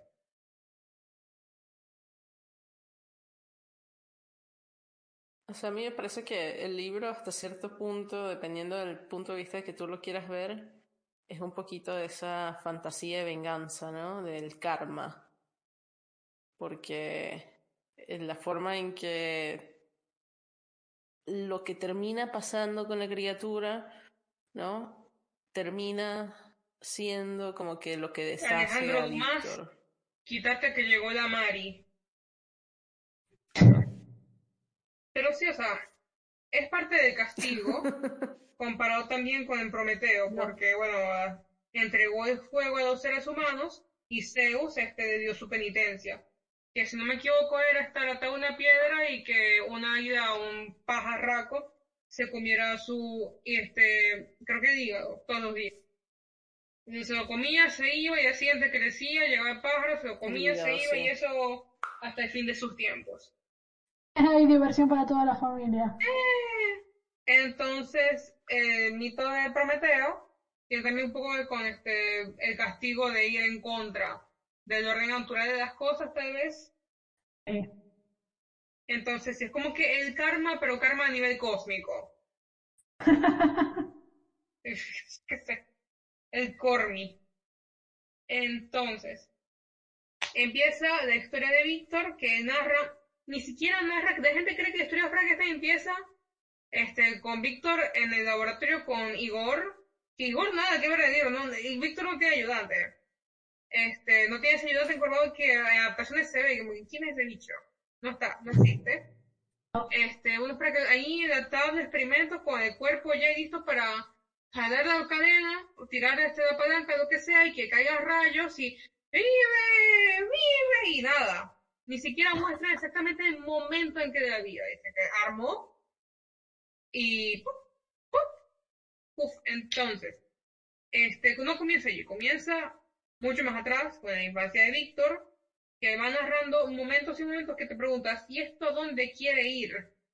Porque te empieza a escribir, historia de la familia, este, cómo algunos miembros llegaron a formar parte de la misma, por ejemplo, Elizabeth, este, la razón por la cual tuvieron que hacer algunos cambios en algunas ediciones, porque, porque, ¡uh! ¡uh! ¡Oh! Y, y. ¿Alguien quiere tocar lo turbio? Era la prima. Ya por sí, en la época no es raro que se casen entre primos, pero lo que no hace peor que era la prima, sí era de sangre, y como se mueren los padres, la, la, la llevan a la casa y como que la adoptan, y técnicamente se, crea- se criaron como hermanos.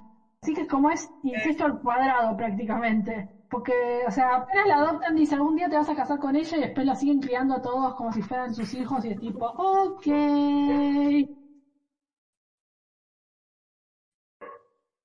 Esa en verdad es la parte turbia, porque el tema no es que, o sea, a mí lo que más me afectó no fue tanto que se casara con la prima que se crió como hermana, sino que la mamá básicamente dijo, ¿Vos ah, algo esta más turbio? ¿Vos querés algo más turbio? ¿Vos conocés la de la verdad de la bella y la bestia del libro original? También eran primos. Ah, no, no, pero no solamente, no, no, no, pero no solamente que son primos, porque calate esta. Ah, Cuando la obvio. bestia le dice a la madre que se va a casar con Belle, la madre le dice, no, con gente pobre no, vos sos un príncipe y ella es una comunacha. Y llega la, la- llega la, llega la Dita y le dice a la mamá de la bestia, no, ella es tu sobrina perdida. Y la madre le dice, ah, entonces sí. Entonces sí te puedes casar con ella, porque entonces técnicamente ella es noble también. Así que acuérdense del mensaje de la bella y la bestia que es casarte con pobres no, pero con tu prima sí. ¡Eh! Gracias, Víctor, por seguir las tradiciones francesas. En fin, em, mira, Eso yo cuando, importante lo empecé, porque- cuando lo empecé a leer, Ajá. yo me sorprendió que, o sea, yo sabía que iba a ser más sobre Víctor, tenía una idea de eso, pero me sorprendió que empiece con todo lo de la familia también. Y a mí, para empezar, quiero decir, a mí me gusta cómo escribe Mary. A mí el libro no me gustó. A pesar, a ellas dos sí le gustó, a mí no. Me gusta, no por el estilo de escritura, me gustó mucho la prosa romántica de Mary. La, me encantó. Yo sé que muchos tienen problemas y la verdad yo con eso no tuve drama. Me parece que escribe muy bonito. A pesar de que hay algunas palabras que eran muy fanáticas y las repetía mucho, como wedge, y había otro par que si quieres hacer un drinking game, un juego de toma- tomate un trago cada vez que ella nombra ciertas palabras, pero bueno. Me gusta cómo escribe. Yo no tuve problema con eso, tuve problema con la historia. Y, y cuando empezó la historia con la infancia de él también estaba confundido, digo, ¿qué, qué, qué, qué onda todo esto y qué sé yo? Pero al principio, al final me terminé enganchando, es la parte que me gustó del libro, porque ahí me di cuenta que te están estableciendo todo esto porque vos ves de a poco cómo Víctor se va obsesionando con la ciencia y cómo va- la va absorbiendo de distintas fuentes. Y una conversación que me pareció re interesante es porque él absorbió unas fuentes de, en su casa, leyó ciertos autores viejos con su papá, y después cuando fue, a- fue a la universidad, un profesor le dice, no, tenés que leer otra cosa, y después otro profesor le dice, no, ibas bien. Entonces tiene esta idea de ciencia de distintas técnicas, y, y la charla de la ciencia vieja con la ciencia moderna y aquí entre los escucha, eso me pareció genial. Para mí la historia va al corno cuando crea Frankenstein, o sea, todo lo contrario. Pero sí, A mí, a mí me parece que por lo menos la parte en que él es- describe toda su familia y por qué, o sea, al principio como que no tiene sentido, pero cuando se va desarrollando la trama, vos ves que era importante que te explicaran el, los sentimientos que tenía eh, Víctor hacia, hacia esos miembros de la familia porque pasan cosas. Y es como que eh, vos, vos lo lees y después regresas y dices, son esto que dije cuando lo crea concurso". Frankenstein en vez de cuando ¿no? crea la criatura. Hay algunas cosas que no, uno no se las puede sacar de encima, decir mal. Es complicado. Eh, Y sí, Entonces, vamos. Da vueltas y vueltas a su vida porque él piensa una cosa y la piensa 20 veces de 20 maneras diferentes, pero es la misma cosa. Y cada vez como que aumenta el nivel de melodrama de su diálogo mental. Porque al final del día, en teoría, toda esto es un diálogo que él le cuenta de marinero. Entonces, en un punto dice, ah, ¿qué? ¿Y si creamos vida? Y un profesor le dice, bueno, vos fijate. Y él va y se fija. En resumen, como que él va y se fija. Y yo quiero llegar rápido a esta parte porque empieza a recolectar partes, ¿verdad? Y no te dicen cómo. no, pero bueno, empieza a agarrar partes, a armar pie de cosas. Yo me pregunto, ¿De dónde saco? ¿se... O sea, Sí. O sea, agarró varias chotas, las puso una al lado de la otra y empezó como que a ver cuál sería la mejor porque narran a la criatura como un ser completo. Funciona, come, hace sus necesidades, este, y el- lo más divertido Mira, es que esa esa es la es parte turbia, como que una duda legítima, como que... Y yo sé que Mary Shelley nunca me va a responder. Pero yo me pregunto, o sea, agarró varias chotas y las puso en la mesa y dijo, a ver, hmm, hmm, ¿cuál será la mejor? Y bueno, ¿Circunci- ¿Circuncionada o entera? Mira, el tema, el tema con eso, el tema con eso es que, a ver, eh, yo creo que él, él en algún momento describe que él dice que él lo diseñó pensando que iba a ser hermoso, ¿no? Y que fue cuando el, la criatura toma vida que él se da cuenta de su error, ¿no? Eh, el, tema es este. Tú estás hablando de la apariencia física de la criatura. Y en algún momento Víctor dice, bueno, yo lo diseñé para que sea hermoso, pero cuando la criatura toma vida, él dice, nada, me equivoqué, esto no es hermoso, esto es tétrico, ¿no? El tema con eso es que vos estás hablando de las chotas y cuando empiezan en el relato, cuando todavía no se han encontrado a, Víctor los marineros, eh, eh, ellos vieron a Frankenstein, a, a- a la criatura, y no, y la describen como muy alta y muy imponente, y de hecho la ven que se que está en la distancia, pero todavía lo logran ver, ¿no? Lo que, lo que te hace pensar, che, es bastante alto, ¿no? Entonces, la pregunta es, ¿será proporcional o pregunta, muy no? buena. Nunca se sabe, porque acordate también que a veces los chabones, los más, los que más grande y más músculo tienen son los que más están compensando, no te olvides. Pasa mucho eso. Yo tengo muchas Sí, yo creo que si seguimos Sí, hablando bueno, de eso, vamos a estar aclarando cosas Habría que que nos van a oscurecer de la imagen que de tienen de Víctor nosotros. No sé, tomémonos este momento para saludar a la mamá de Chiwi que siempre nos escucha. Bueno, tienes razón. Eh, pero el hecho de que no explique cómo se agarró las partes y todo eso, eso es una de las cosas que me da bronca. Pues tipo, hay, hay detalles que también que decís, bueno, vas a decir, si estuvo trabajando una semana no vas a explicar todas las noches. Yo entiendo que hay cosas que las tienes que resumir para el largo del libro. Pero no puedes decir, bueno, y sacó y tenía un montón de partes humanas y armó un monstruo. No puedes sacarlo así de la nada. O sea, esa es una de las cosas que eh, ¿Cómo se, se mató? gente? ¿Fue al cementerio y abrió tumbas? ¿Qué hizo? ¿Cómo las llevó? ¿Cómo fue? ¿Fue por la calle Viste, con bolsas? Yo, yo pienso que pudo haber conseguido gente que estaba, o sea, esta es la interpretación más generosa hacia Víctor, pienso yo.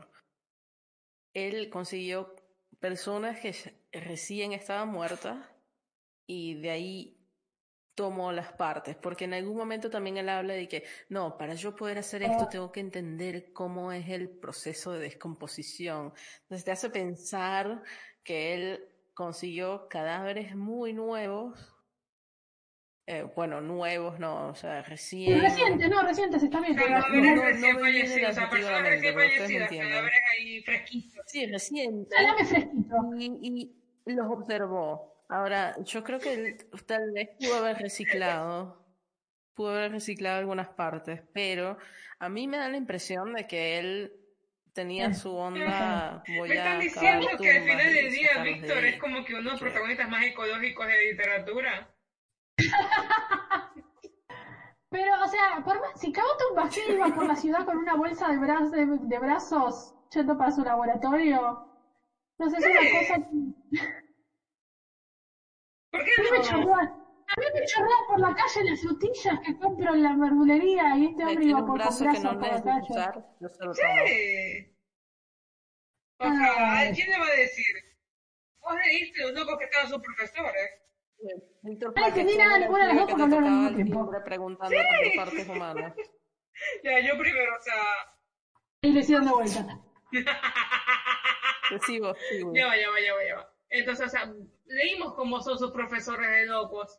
Los profesores seguro lo ven y creen que es un jueves cualquiera. A ver.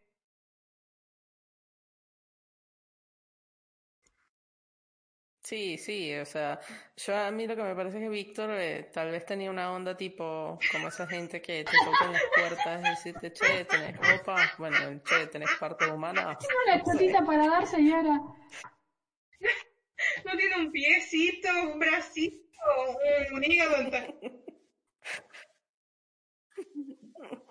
No, ya.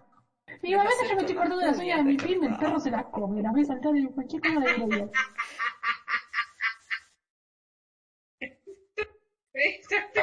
Víctor, Víctor es un monstruo de la serie Hay monstruos de Nickelodeon que le pagaban todo con uñas. Sí. Acabo de decir algo muy de generación pasada. Igual yo la vi, en Venezuela pasó tarde la serie. Ok. ¿Te acuerdas los monstruos de Hay monstruos? Los monstruos de Hay monstruos como, como moneda tenían las uñas de la gente. Cortadas, ¿no? O sea, no, no que se arrancaban. Ellos iban a, muy poco, pero. Iban a, a casas donde había pedicuras y todo eso y agarraban del piso y levantaban los pedazos de uñas. Y esa era la moneda de ellos. Bueno, este. Oyentes. estoy imaginando a Víctor así ahora. Oyentes, mis queridos televidentes, espero que no estén comiendo mientras estamos hablando. Pero bueno, vemos si quitamos esa parte porque... Ay, hay gente que, hay gente que no va a aceptar esto. O tal vez lo dejamos y que sufran. O sea, Ah, no, estoy, vi- estoy viendo mi not- mis notas. Había una frase al principio que me gustó y no sé si ustedes están de Bueno, acuerdo o no sobre la frase que hice. Sin, obses- sin obsesiones nos hubiera ido mejor. está buena la ¿Ustedes qué frase. piensan? ¿Piensan que es verdad o que no? Es mentira. Eh, ¿Por qué? Porque es la gente obsesiva la que crea las cosas. Y los no obsesivos la usamos. Así que siempre grado de obsesión hace falta. Sí. Es verdad. Por eso. Eso, eso es como que la diatriba que tiene, el problema que tiene Víctor hacia el final con el marinero, porque el marinero quiere desistir de su viaje de, de investigación y Víctor le dice, pero ya va, o sea, yo te conté todo esto, pero tú eres un Eh. cobarde o qué? Que es como que contradictorio, ¿no? Sí, es verdad que como que le contó la historia para que tenga una lección, pero al mismo tiempo, chabón, eh, eh, Que al final digamos, del día "Amate, Víctor es dos". hipócrita. Eso no, es que es porque le dice, no, no te rindas y tipo le acabas de explicar de que cómo llevar las cosas muy lejos te va todo para la mierda y igual le decís que no se rinda, o sea. Igual también lo que me jodió esa parte, porque si vos si, si- si lo hubiera dicho solamente el marinero sería una cosa, porque es el marinero se hace responsable de su propio cuerpo. Pero estaba a cargo de toda la tripulación y no puedes ca- cagar a todo, bueno, pero Víctor se cagó en todos en el libro también, así que pero la decisión no, no era su obsesión sola y que si tomaba una mala decisión le afectaba a él. La decisión afectaba a toda la tripulación y eso me dio más bronca todavía de Víctor también, ¿no? Porque no es solamente él experimenta el marinero y son cosas del marinero, nada más. Él estaba a cargo de un montón de gente y, se, y salía todo mal y iban a terminar todos muertos. Pero bueno, en el resto del libro Víctor también se comporta así, demuestra que le chupa un huevo que que la gente se muera. Así que... O sea, se se pone con la moridera de que, ay, qué terrible, qué pecado es mío, pero la manera en la que actúa es como que, bueno, Dice que se siente mal, pero le chupa todo un huevo porque, ay no, qué mal que me siento, está todo bien", pero en vez de hacer algo se va de vacaciones. O sea, para mí el libro, el libro, se- el nombre del libro, el título debería ser Las vacaciones de Víctor Frankenstein. mi año de soledad y relajación, yo lo he llamado más o menos así, pero bueno, mi año de descanso y relajación. Ahí tienes este Frankenstein moderno.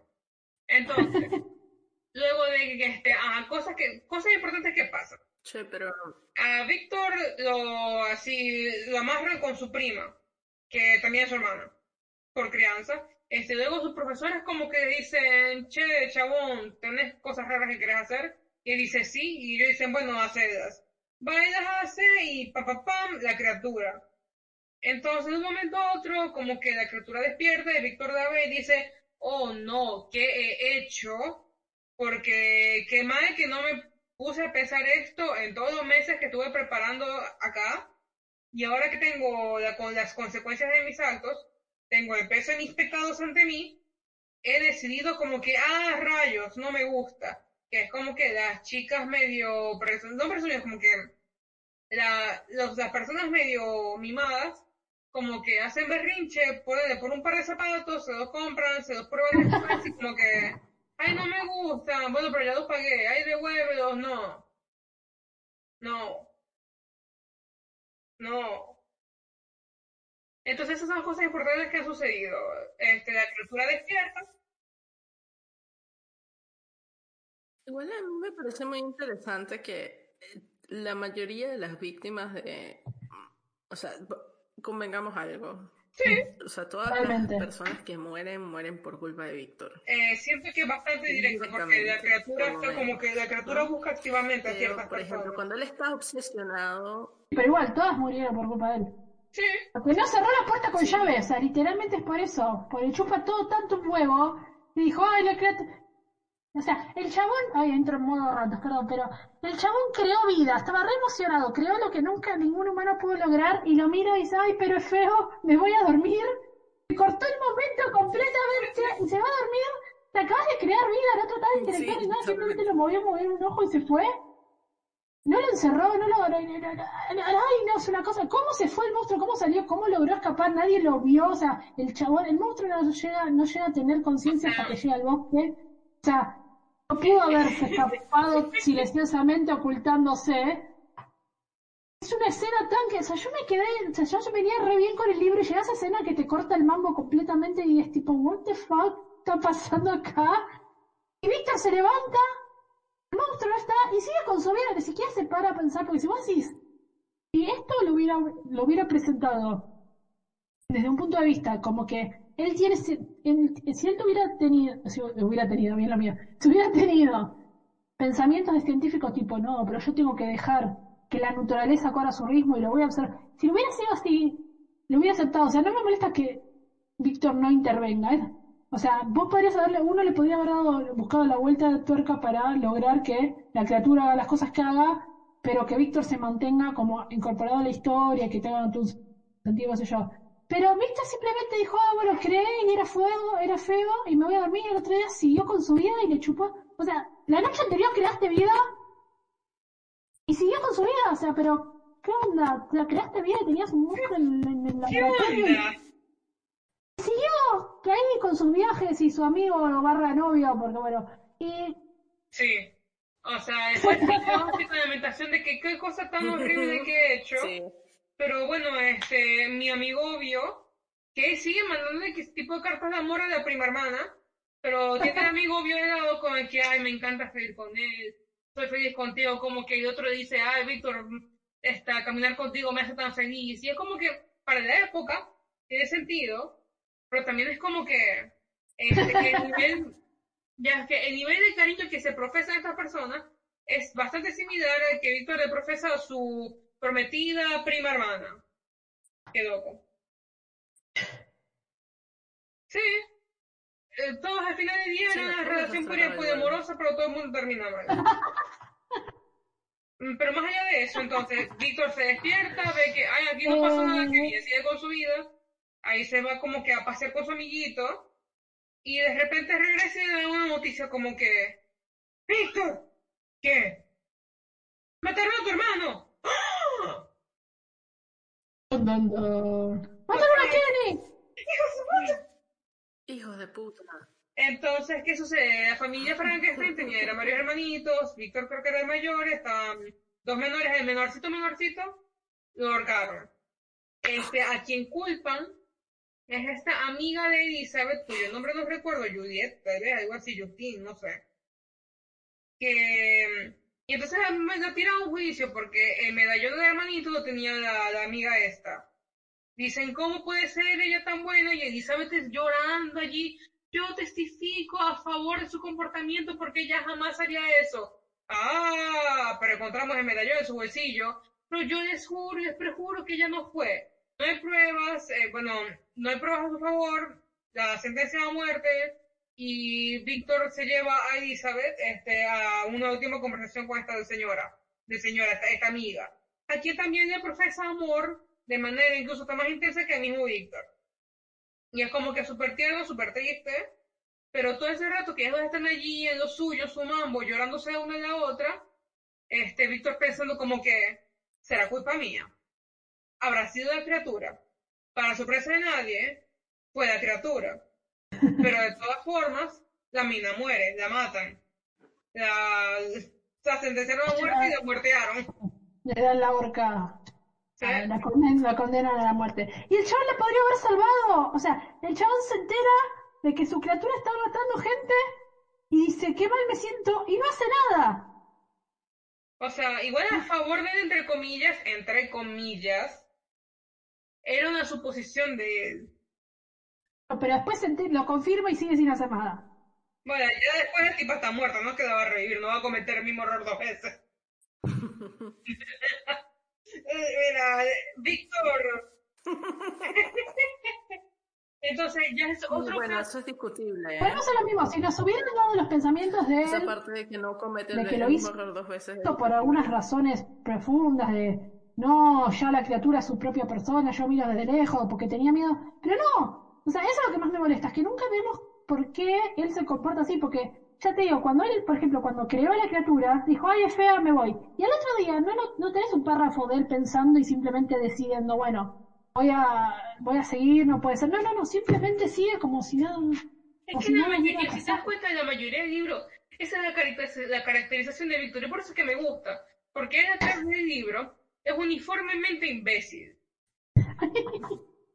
O sea, por eso. Si nos hubiera explicado algo, si nos hubiera dicho, no, bueno, él piensa, no, mejor seguir con mi vida porque esto no puede. No, no. O sea, al otro día es como si fuera una persona. ¿Sabes quién es? Es Dory de Buscando a Nemo, que se olvida de los Y últimos por cinco todo el minutos. libro es así.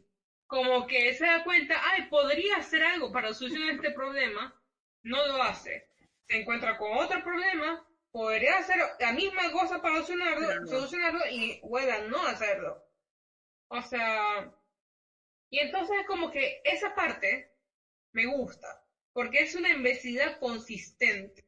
El tipo va, no medita nunca, en ningún momento las verdaderas consecuencias de sus actos antes de hacerlos, sino ya después, cuando es que está meditando los, el caso hipotético, no, está viendo las consecuencias allí frente a la evidencia de sus pecados, de sus imbecilidades, de sus idioteces, y dice, ah, tal vez no fue la mejor idea.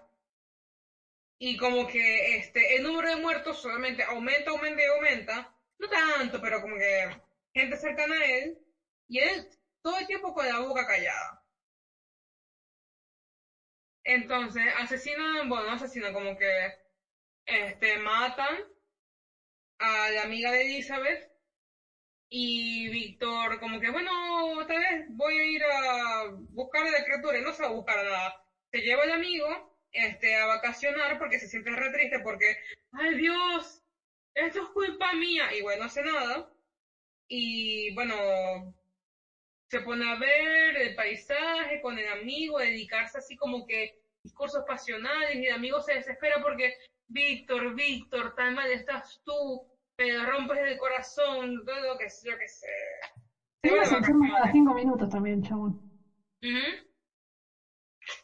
Se la pasó toda la, la mitad del libro de vacaciones y la otra mitad del libro enfermo. Sí. Y bueno, o sea, la criatura ataca de vuelta. Este. Sí. La criatura ataca de vuelta justamente a este amigo. Y bueno, Víctor se desespera y regresa a su casa porque no le queda de otra ya. No, no tiene más nada que hacer. Porque ajá, su padre pide por favor, Víctor, vuelve. Te extrañamos, Elizabeth se está ahí muriendo de lágrimas sin voz y ella va a su casa. Es como que bueno, ¿ahora qué hago? Vacaciones de vuelta. Y se van todas de vacaciones juntos.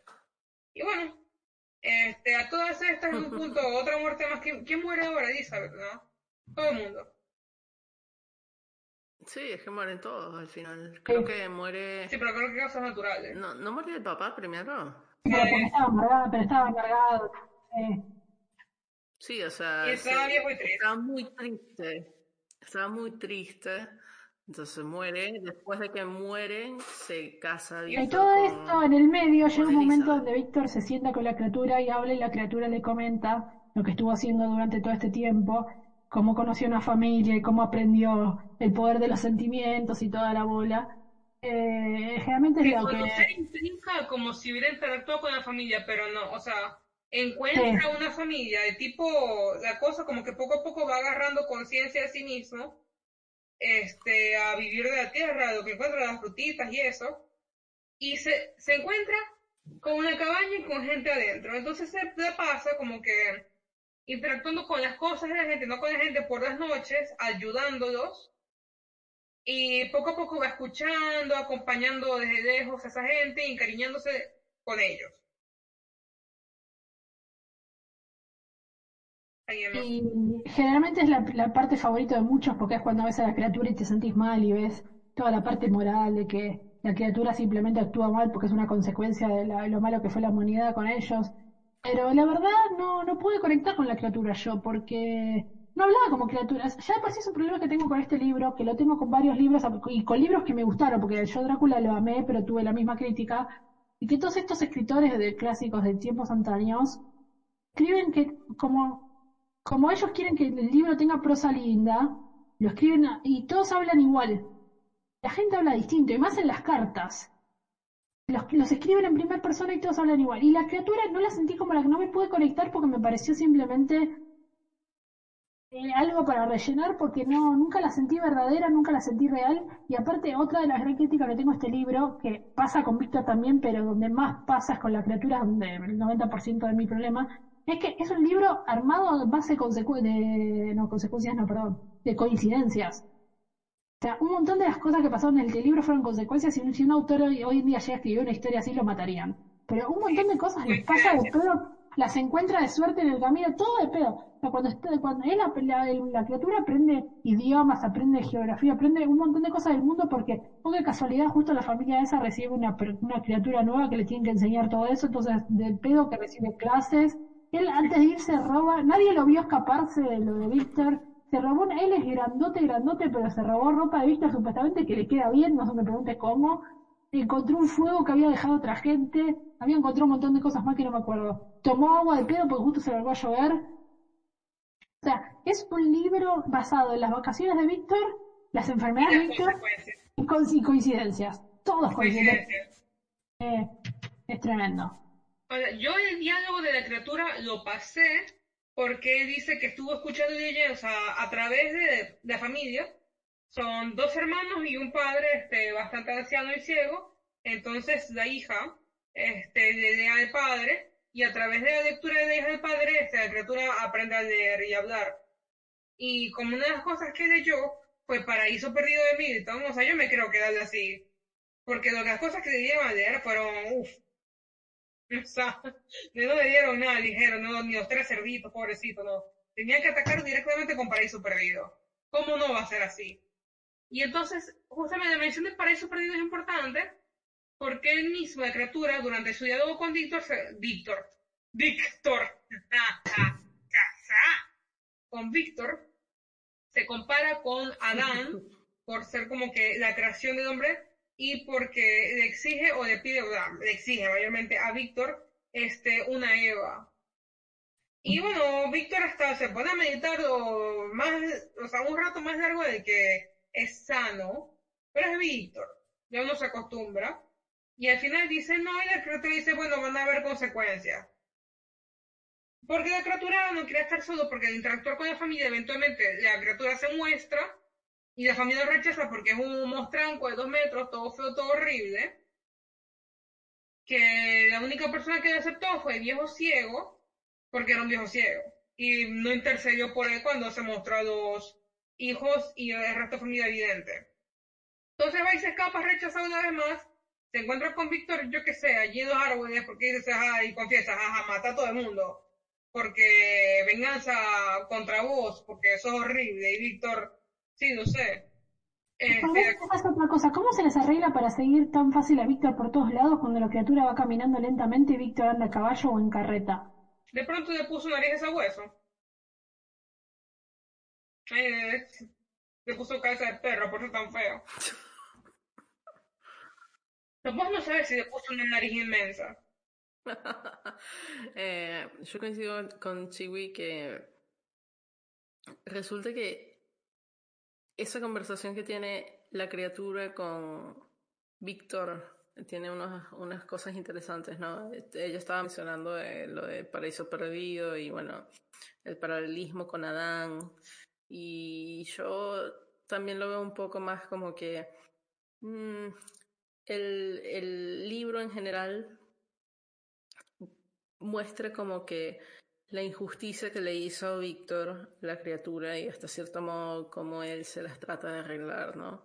Y eso es como que el tema principal del libro hasta cierto punto, ¿no? Que si está bien lo que hizo la criatura en tomarse venganza sobre Víctor o no. Porque medio que él se da cuenta que él, él sabe que lo que hizo no está bien, pero lo sigue haciendo. A ver, lo que me jode con el tema de las venganzas es que muchas historias y películas y eso. a veces cuando te tratan de hacer un villano, entre comillas, al que le tengas lástima o que le tengas simpatía, la venganza es un, tópico que se usa mucho. Y yo no tendría, la mayoría de funciona bien cuando es tipo, vos mataste a mi padre y yo te quiero matar a vos, por ejemplo. Esa la rebanco, por darte un ejemplo. Pero la mayoría de las venganzas terminan metiendo un montón de gente inocente ahí no me importa cuán justa sea tu causa, cuando trae gente que no tiene nada que ver, ahí ya me rompe las bolas. Esto es lo que me, molestó un poco acá. uno se supone que si le tenés que tener lástima a la criatura, no, porque se supone que el mensaje del libro es que el verdadero monstruo es Víctor y qué sé yo. Pero no esa es otra cosa, como bien decís vos, la criatura estaba consciente que estaba haciendo cosas malas. Y ahí me quedé también, pues tipo, bueno, al final el mensaje que todo el mundo, pues siempre viste, todo el mundo te dice, Frank, este el chiste es que el, el humano es, qué sé yo. Es consciente y seguía matando inocentes. Y es tipo, bueno, el mensaje me lo acabas de destruir tremendamente, porque si él estuviera tratando solamente de matar a Víctor, yo lo re, la rebanco a la criatura. Sí. Pero... La rebanco a la criatura. Sí, yo lo ayudo a matar a Víctor. Pero... Pues mataba gente inocente o porque sí o simplemente para hacerlo sufrir a Víctor precisamente. Pero tipo, no te metas con una persona que no tiene la culpa de todo lo que Víctor te hizo a vos. Y es la verdad no me cayeron bien ninguno de los dos, ni Víctor ni la criatura al final. Yo creo ¿sabes? que yo voy a excusar, ¿sabes por qué? Porque al final del día, vos haces la popular frase como que Dios creó al hombre a su imagen y semejanza. Y bueno, tal vez este Víctor hizo una criatura demasiado parecida a él, demasiado parecida, pero demasiado, y le salió igual de imbécil. O sea, entonces como que es consistente. No es profundo, pero es consistente y como que yo disfruté ese drama como que ¡ah! son dos idiotas, son tontos y retontos, golpeándose la cabeza mutuamente a ver quién cae primero. Eh, sí, pues después viste mucho, mucho de los comentarios siempre de los que se habla de ese cosa es como supuestamente la criatura es producto de la, de la sociedad y se lo, no, no. lo atacaron con violencia, entonces él reacciona con violencia, qué sé yo, y eso yo lo hubiera aceptado si él estuviera reaccionando solamente como porque eso es lo que le enseñaron, pero no, él es totalmente consciente y él era bonito y después lo echaron, entonces se puso violento porque dijo, bueno, al carajo con todo me pongo a matar. Entonces para mí tampoco estuvo bien armado eso. Bueno, en fin, no me quiero mandar en modo rank tampoco, pero en definitiva no. No, después desde, el minuto en que Víctor cría la criatura de adelante no me gustó nada. Yo disfruté porque esa la consistencia para mí estuvo. Como que, son dos idiotas. Son, más que idiotas son dos imbéciles. Pero te mantienen imbéciles. Como que yo aprecio la consistencia, no es fácil. Más allá de eso, entonces al final este, Víctor dice, no, no voy a cometer el mismo error dos veces. Aunque ha venido cometiendo, varios errores, dice, este no. De todos los que hice, este no. Y la criatura dice, bueno, nos vamos, y se va. Y cuando vuelve a su casa, ¿con qué se encuentra? Con el último fallecimiento de su esposa, prima, hermana muerta. Porque bueno, la criatura se advirtió, mira, yo te voy a hacer esto si no haces aquello no hiciste aquello, hago esto. Entonces allí por fin empieza la persecución este, de Víctor detrás de su criatura, este, para por fin acabar con la criatura. Que por alguna razón era al revés. O sea, la criatura estuvo todo el tiempo persiguiendo a Víctor. Este, podía haber acabado con Víctor en cualquier momento porque es grande y fuerte. Y no, decide como que ahora voy a huir. Y bueno, Tal vez sea parte de su tortura, como que hacer vivir a Víctor con el peso de sus pecados. Si no me recuerdo de eso, sí había un poco. como un tema de, de la supervivencia. No sé, Víctor dijo, bueno, ya fue. Así me muere yo, yo mato a esta criatura, pero La criatura. Que te y- mata los ah, me elementos me primero. Y matar dice, ¿sabes mí? qué? No Alcanzame. creo. Y se van. A tal punto que tiene Polo que Norte. contratar unos perritos con un trineo. Y es allí donde se encuentra con el marinero en su bote, no en su bote, en su barco, un barco, tiene camiones y todo. Este, y le relata la historia. Entonces, a partir de allí, este, el marinero y Víctor to- comparten una última conversación. Víctor, al final, por la salud y todo eso, fallece allí en su cama. Y el marinero está lamentando mucho, pero, sorpresa, o hace- este, la criatura hace una última aparición este, para darle sus últimas conclusiones al marinero. Y el marinero como que queda, "¡Ah! entonces todo fue real. Y la criatura como que, "Sí". Y, como que, o sea, Entonces, bueno, ese es Frankenstein. Eso fue Frankenstein, exactamente. En definitiva, es, es, es difícil de recomendar, no porque a mí no me gustó, sino porque es una estructura muy, muy peculiar la del libro. Entonces, si a alguien le llama la atención seguir las, las aventuras de Víctor, a ver cómo llegan, ser que se pega para ustedes. Eh, la moralidad de la criatura dura, dura un par de capítulos, nada más no esperen que en eso se centre el libro. Eh, Mary Shelley escribe muy bonito, eso sí lo acepto. Y- pero bueno, para mí, desde mi punto de vista, como dije, hubo varias cosas que a mí me molestaron y que capaz que... eh, con estos libros me, he visto mucha gente que a veces... A mí, por- o sea, un, un libro perfecto tiene linda escritura, lindo estilo de escritura y una buena historia y o buenos personajes. Hay gente que, si un libro está escrito, a veces le chupa un poco que el libro no trate de nada. Y para mí eso no sirve. O sea, si tu historia es mala y tu historia es mala, no importa que lo hayas escrito de la putísima madre. Si no, para eso leería poesía. Pero he notado. Sí, es verdad. Pero he notado que capaz que si son de los que les gusta eh, leer así estos libros donde con este estilo romántico que lo que hace es envolverte con las palabras, para ese tipo de gente creo que sí lo recomiendo. Y también para personas que les gusta el melodrama máximo y los idiotas. O sea, yo te digo, Yo sí, yo no. lo disfruté bastante. Porque me entretenía mucho las vueltas que daba. Hay momentos donde se ponía tedioso, sí, porque Víctor le daba vueltas y vueltas y vueltas a una misma idea. Pero la cosa es que lo disfruté mucho más cuando entendí que libro no había que pensarlo demasiado. Porque este, había bastante hipocresía en las acciones. Así que como decían una cosa, hacían otra, y a veces no hacían nada. Así que la, la gente que dice que el libro es muy profundo, miente. La gente que dice que el libro te enseña algo, miente. El libro es entretenido. Que estás dispuesto a pasar. Este, y también como que creo te da indicios de ciertas ideas bastante interesantes, pero que la ejecución no va acorde a la idea. Por eso, como dijo Andy, o sea, la moralidad de la criatura no queda en duda. Tiene conciencia y va matando inocentes por resentimiento. No es bueno, punto. Este, ahora, realmente, da discusión, sí, o sea, a nivel ya más metafórico, este, si el ser humano tiene derecho o no a crear vida y tal vez este sea con el miedo de las consecuencias de ello. Porque, ajá, poco a poco nos estamos acercando a la posibilidad de efectivamente crear vida. Sí, de cero. Algunos dirán que hasta ya lo hicimos. O sea que algunas inteligencias artificiales se están pareciendo demasiado hasta a nosotros. Poquito que ibas a decir corona. El coronavirus. Tal vez, fíjate, vos sabes que a Víctor lo castigaron, el coronavirus es nuestro castigo. Ahí está. No me digan que no.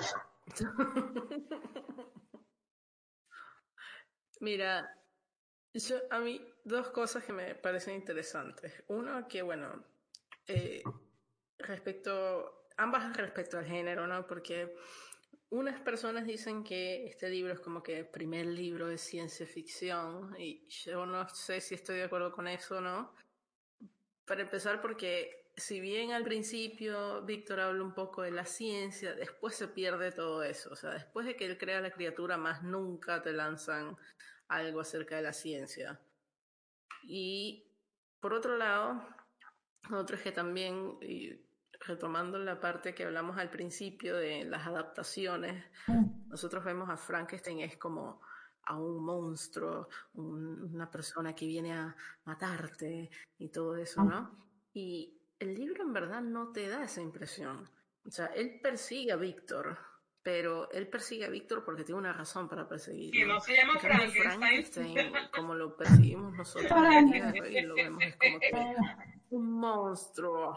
No, bueno, bueno, pero estoy, estoy yendo al, al punto, o sea, fíjate, todos perseguimos a la criatura como que, ah, ese es Frankenstein, ¿verdad? Entonces, ese, esa, esa concepción de Frankenstein, nosotros la vemos como un monstruo que viene a matarte y te debe dar miedo y tú debes correr. Es verdad, no es, no es un libro de terror, capaz que lo habrá sido en su Eh, época, pero no es un libro de terror. Eh, igual que nos pasó con Dr. Jekyll y con Drácula, que tampoco los contaría como de terror, son más misterios que otras. Son de misterio. Eh, este no sé cómo lo llamaría drama, calculo. No, ahora yo sí quiero dar como que una defensa en cuanto a su categoría como ciencia ficción. Porque la ciencia ficción mayormente de antaño este, se centraba como que en un hecho más o menos puntual y analizar las consecuencias del mismo. Eso era bastante prevalente en la ciencia ficción, no era solamente como que, ah, tecnología, pium pium. Porque, o sea, Además que se, se le dice como el primero de ciencia ficción, no literal, sino como si vos ves los orígenes, ella es la primera que empezó a, meterse en estos temas de qué cosas puede hacer la ciencia, entonces se la podría considerar como el, el demo, el demo de la ciencia ficción. bueno, en la versión alfa. Claro, pero es verdad que si a vos te interesa, estás muy metido en la ciencia ficción moderna, capaz que este no es tu libro para vos. No. En eso estoy de acuerdo. Pero en, en- en el, en el concepto histórico de la literatura entiendo por qué se viene ese análisis como precursora de varias cosas. Sí, porque se en- tiene este hecho, producto de este cierto avance científico, cierto avance tecnológico, ponele, y Sí. este el resto eh, se divide con las consecuencias de ello. Exacto. Y es, esa es una estructura bastante prevalente en la ciencia ficción. O sea, ella, eh, Víctor creó eh, inteligencia artificial, o sea, nunca se le dice así porque nosotros estamos acostumbrados a decir inteligencia artificial a las máquinas, pero técnicamente creó eso, creó inteligencia artificial y conciencia, no es un robot, pero lo hizo así, porque magia no es. No, el arma junta las piezas, lo enciende y ya está. Jugando al operando. Entonces, siguiendo esa sea, no es ciencia ficción ahora, pero es como que lo que dio, el primer pasito, lo que le abrió el camino al género. Entonces, sí, o sea, como dirán, ah, examinó esta idea, que y la gente empezó a pensar en otras cosas y a lidiar las- con, con las consecuencias de ello. Entonces, de acuerdo. tal vez no es ciencia ficción como tal, pero es la categoría, es la categoría que, que inició, o la que le abrió las puertas. Sí, sí Entonces, totalmente de bueno. acuerdo. Así que los recomiendo, yo los recomiendo para este, leer con paciencia y relajadito. Y si te gusta el melodrama, perfecto, yo lo recomiendo. Yo coincido con. Yo coincido con Andy que si a vos te gusta leer cosas bonitas, pero que no sea simplemente poesía, el libro va. El libro cae bien. Eh, también la historia tampoco es muy difícil de seguir. No, no hay demasiados personajes. Eh, en ese sentido, se, se puede leer con facilidad. Yo lo recomiendo en el sentido de que no sé, o sea, no, no me parece mal libro, pero tiene algunos detalles que capaz no, no gustan a muchas personas, pero es- O sea, ningún libro va a ser para todo el mundo. Así Ah, que. No existe nada que le guste a todo el mundo. Nada, no ni existe. siquiera de oxígeno. Entonces, bueno, o sea, me, a mí me divirtió un punto en que a mí me gustó este y a Andy le gustó este, más y Hyde. Jekyll, sí, totalmente. Y es como que me da risa, loco. Es ella llevándome la contraria. Aquí estas dos señoras disfrutan llevarme la contraria. Porque No, pero está, bueno porque hace, hace que el podcast sea variado. Porque vos, vos pensás que empezamos con un Spider-Light que nos encantó a las dos. Y ahora estamos como que ya dividiendo y mostrando como que, ah, bueno, No coincidimos en todo, pero aún así tienen nuestras opiniones. Porque esto es más para dar opinión. Seguimos con Jekyll, que a vos no te gustó y a mí sí. Ahora tenemos Frankenstein, que a mí no me gustó y a vos sí.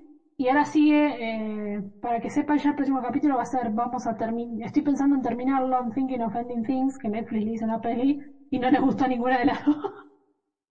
Así ¡Eh! que, Volvimos a pero no habíamos hecho ninguna, o sea, ya tenemos las cuatro ya la tenemos las cuatro combinaciones, que nos gustó a las dos, que no nos gustó a las dos y que aún así a la otra no y al revés. Así que ya cubrimos todos los... ¡Eh! No fue planeado esto, ¿eh? nos salió así de pedo, porque eh, no, no somos de los tipos de personas que vamos a leer algo sabiendo que no nos va a gustar. O sea, realmente todos estos libros los agarramos porque parecían interesantes y bueno, después salió lo que salió. Pasa. Que salió. Yo disfruté Frankenstein, o sea, si te gustó Drácula, puede que te guste Frankenstein. No, Si lo a que mí me te- gustó Drácula. Ya, ya, ya. Si lo que te gustó fue ese melodrama intenso. Eso sí. Eso sí, si te gusta ese melodrama intenso, que yo lo disfruté, sí, como que era mi ode. Yo tenía mi tabla de surf y esa era mi ode. Yo fui y me llevó. Este, si lo que te gustó fue, yo que sé, cualquier otra cosa, entonces no. Lo que buscas es una historia mejor armada, entonces no, venite por el romanticismo de, de la prosa y por ver, por sentirte mal por la criatura, porque bueno, a mí no me hizo sentir nada, pero mucha, la mayoría de la gente se sintió mal por la, de la criatura No, llorando o sea, por todo lo que, lo que le pasó. Así que, Perdimos a la criatura cuando se volvió incel. fuertes declaraciones, pero estoy de acuerdo. Sí, o sea, empezó bien como que pobrecito, después como que "Ah, soy Adán, haceme una Eva. Como que, no, papi, no. Eh, eh, eh. Y digo, entonces voy a matar gente porque no me hace una mujer. Incel. Es verdad, es verdad. Así que, en fin, bueno. No, Eh, no sé, ¿vos Ale tenés alguna conclusión final que querés agregar? no sé, me mataron con Frankenstein, era un incel. Vos porque todavía no nos escuchaste hablar de The Witcher, donde llegamos a la conclusión de que Gerard Rivia es una protagonista de YA. Ay, que Sapkowski tiene mucho ya. Y Sapkowski Ah, tiene no, muchos bueno, fetiches y te los va a compartir Vos todos. me querés vender el libro ahora. Eh.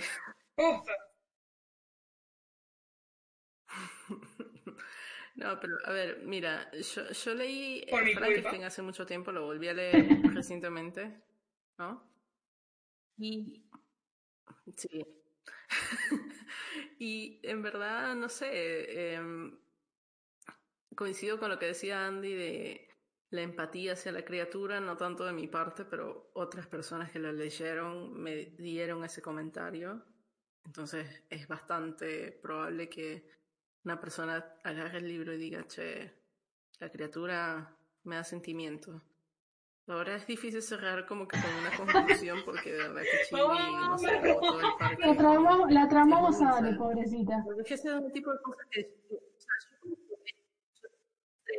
yo- yo le leí cuando tenía 13 años y el concepto de incel no existía en ese tiempo. Y obviamente que ahora estoy repensando, che, ¿qué otros libros he leído donde... Y por eso no, Ale era tiene un que leer más, releer más, ¿verdad? Poco a poco la voy a ir absorbiendo a este Eso pasa con muchos libros.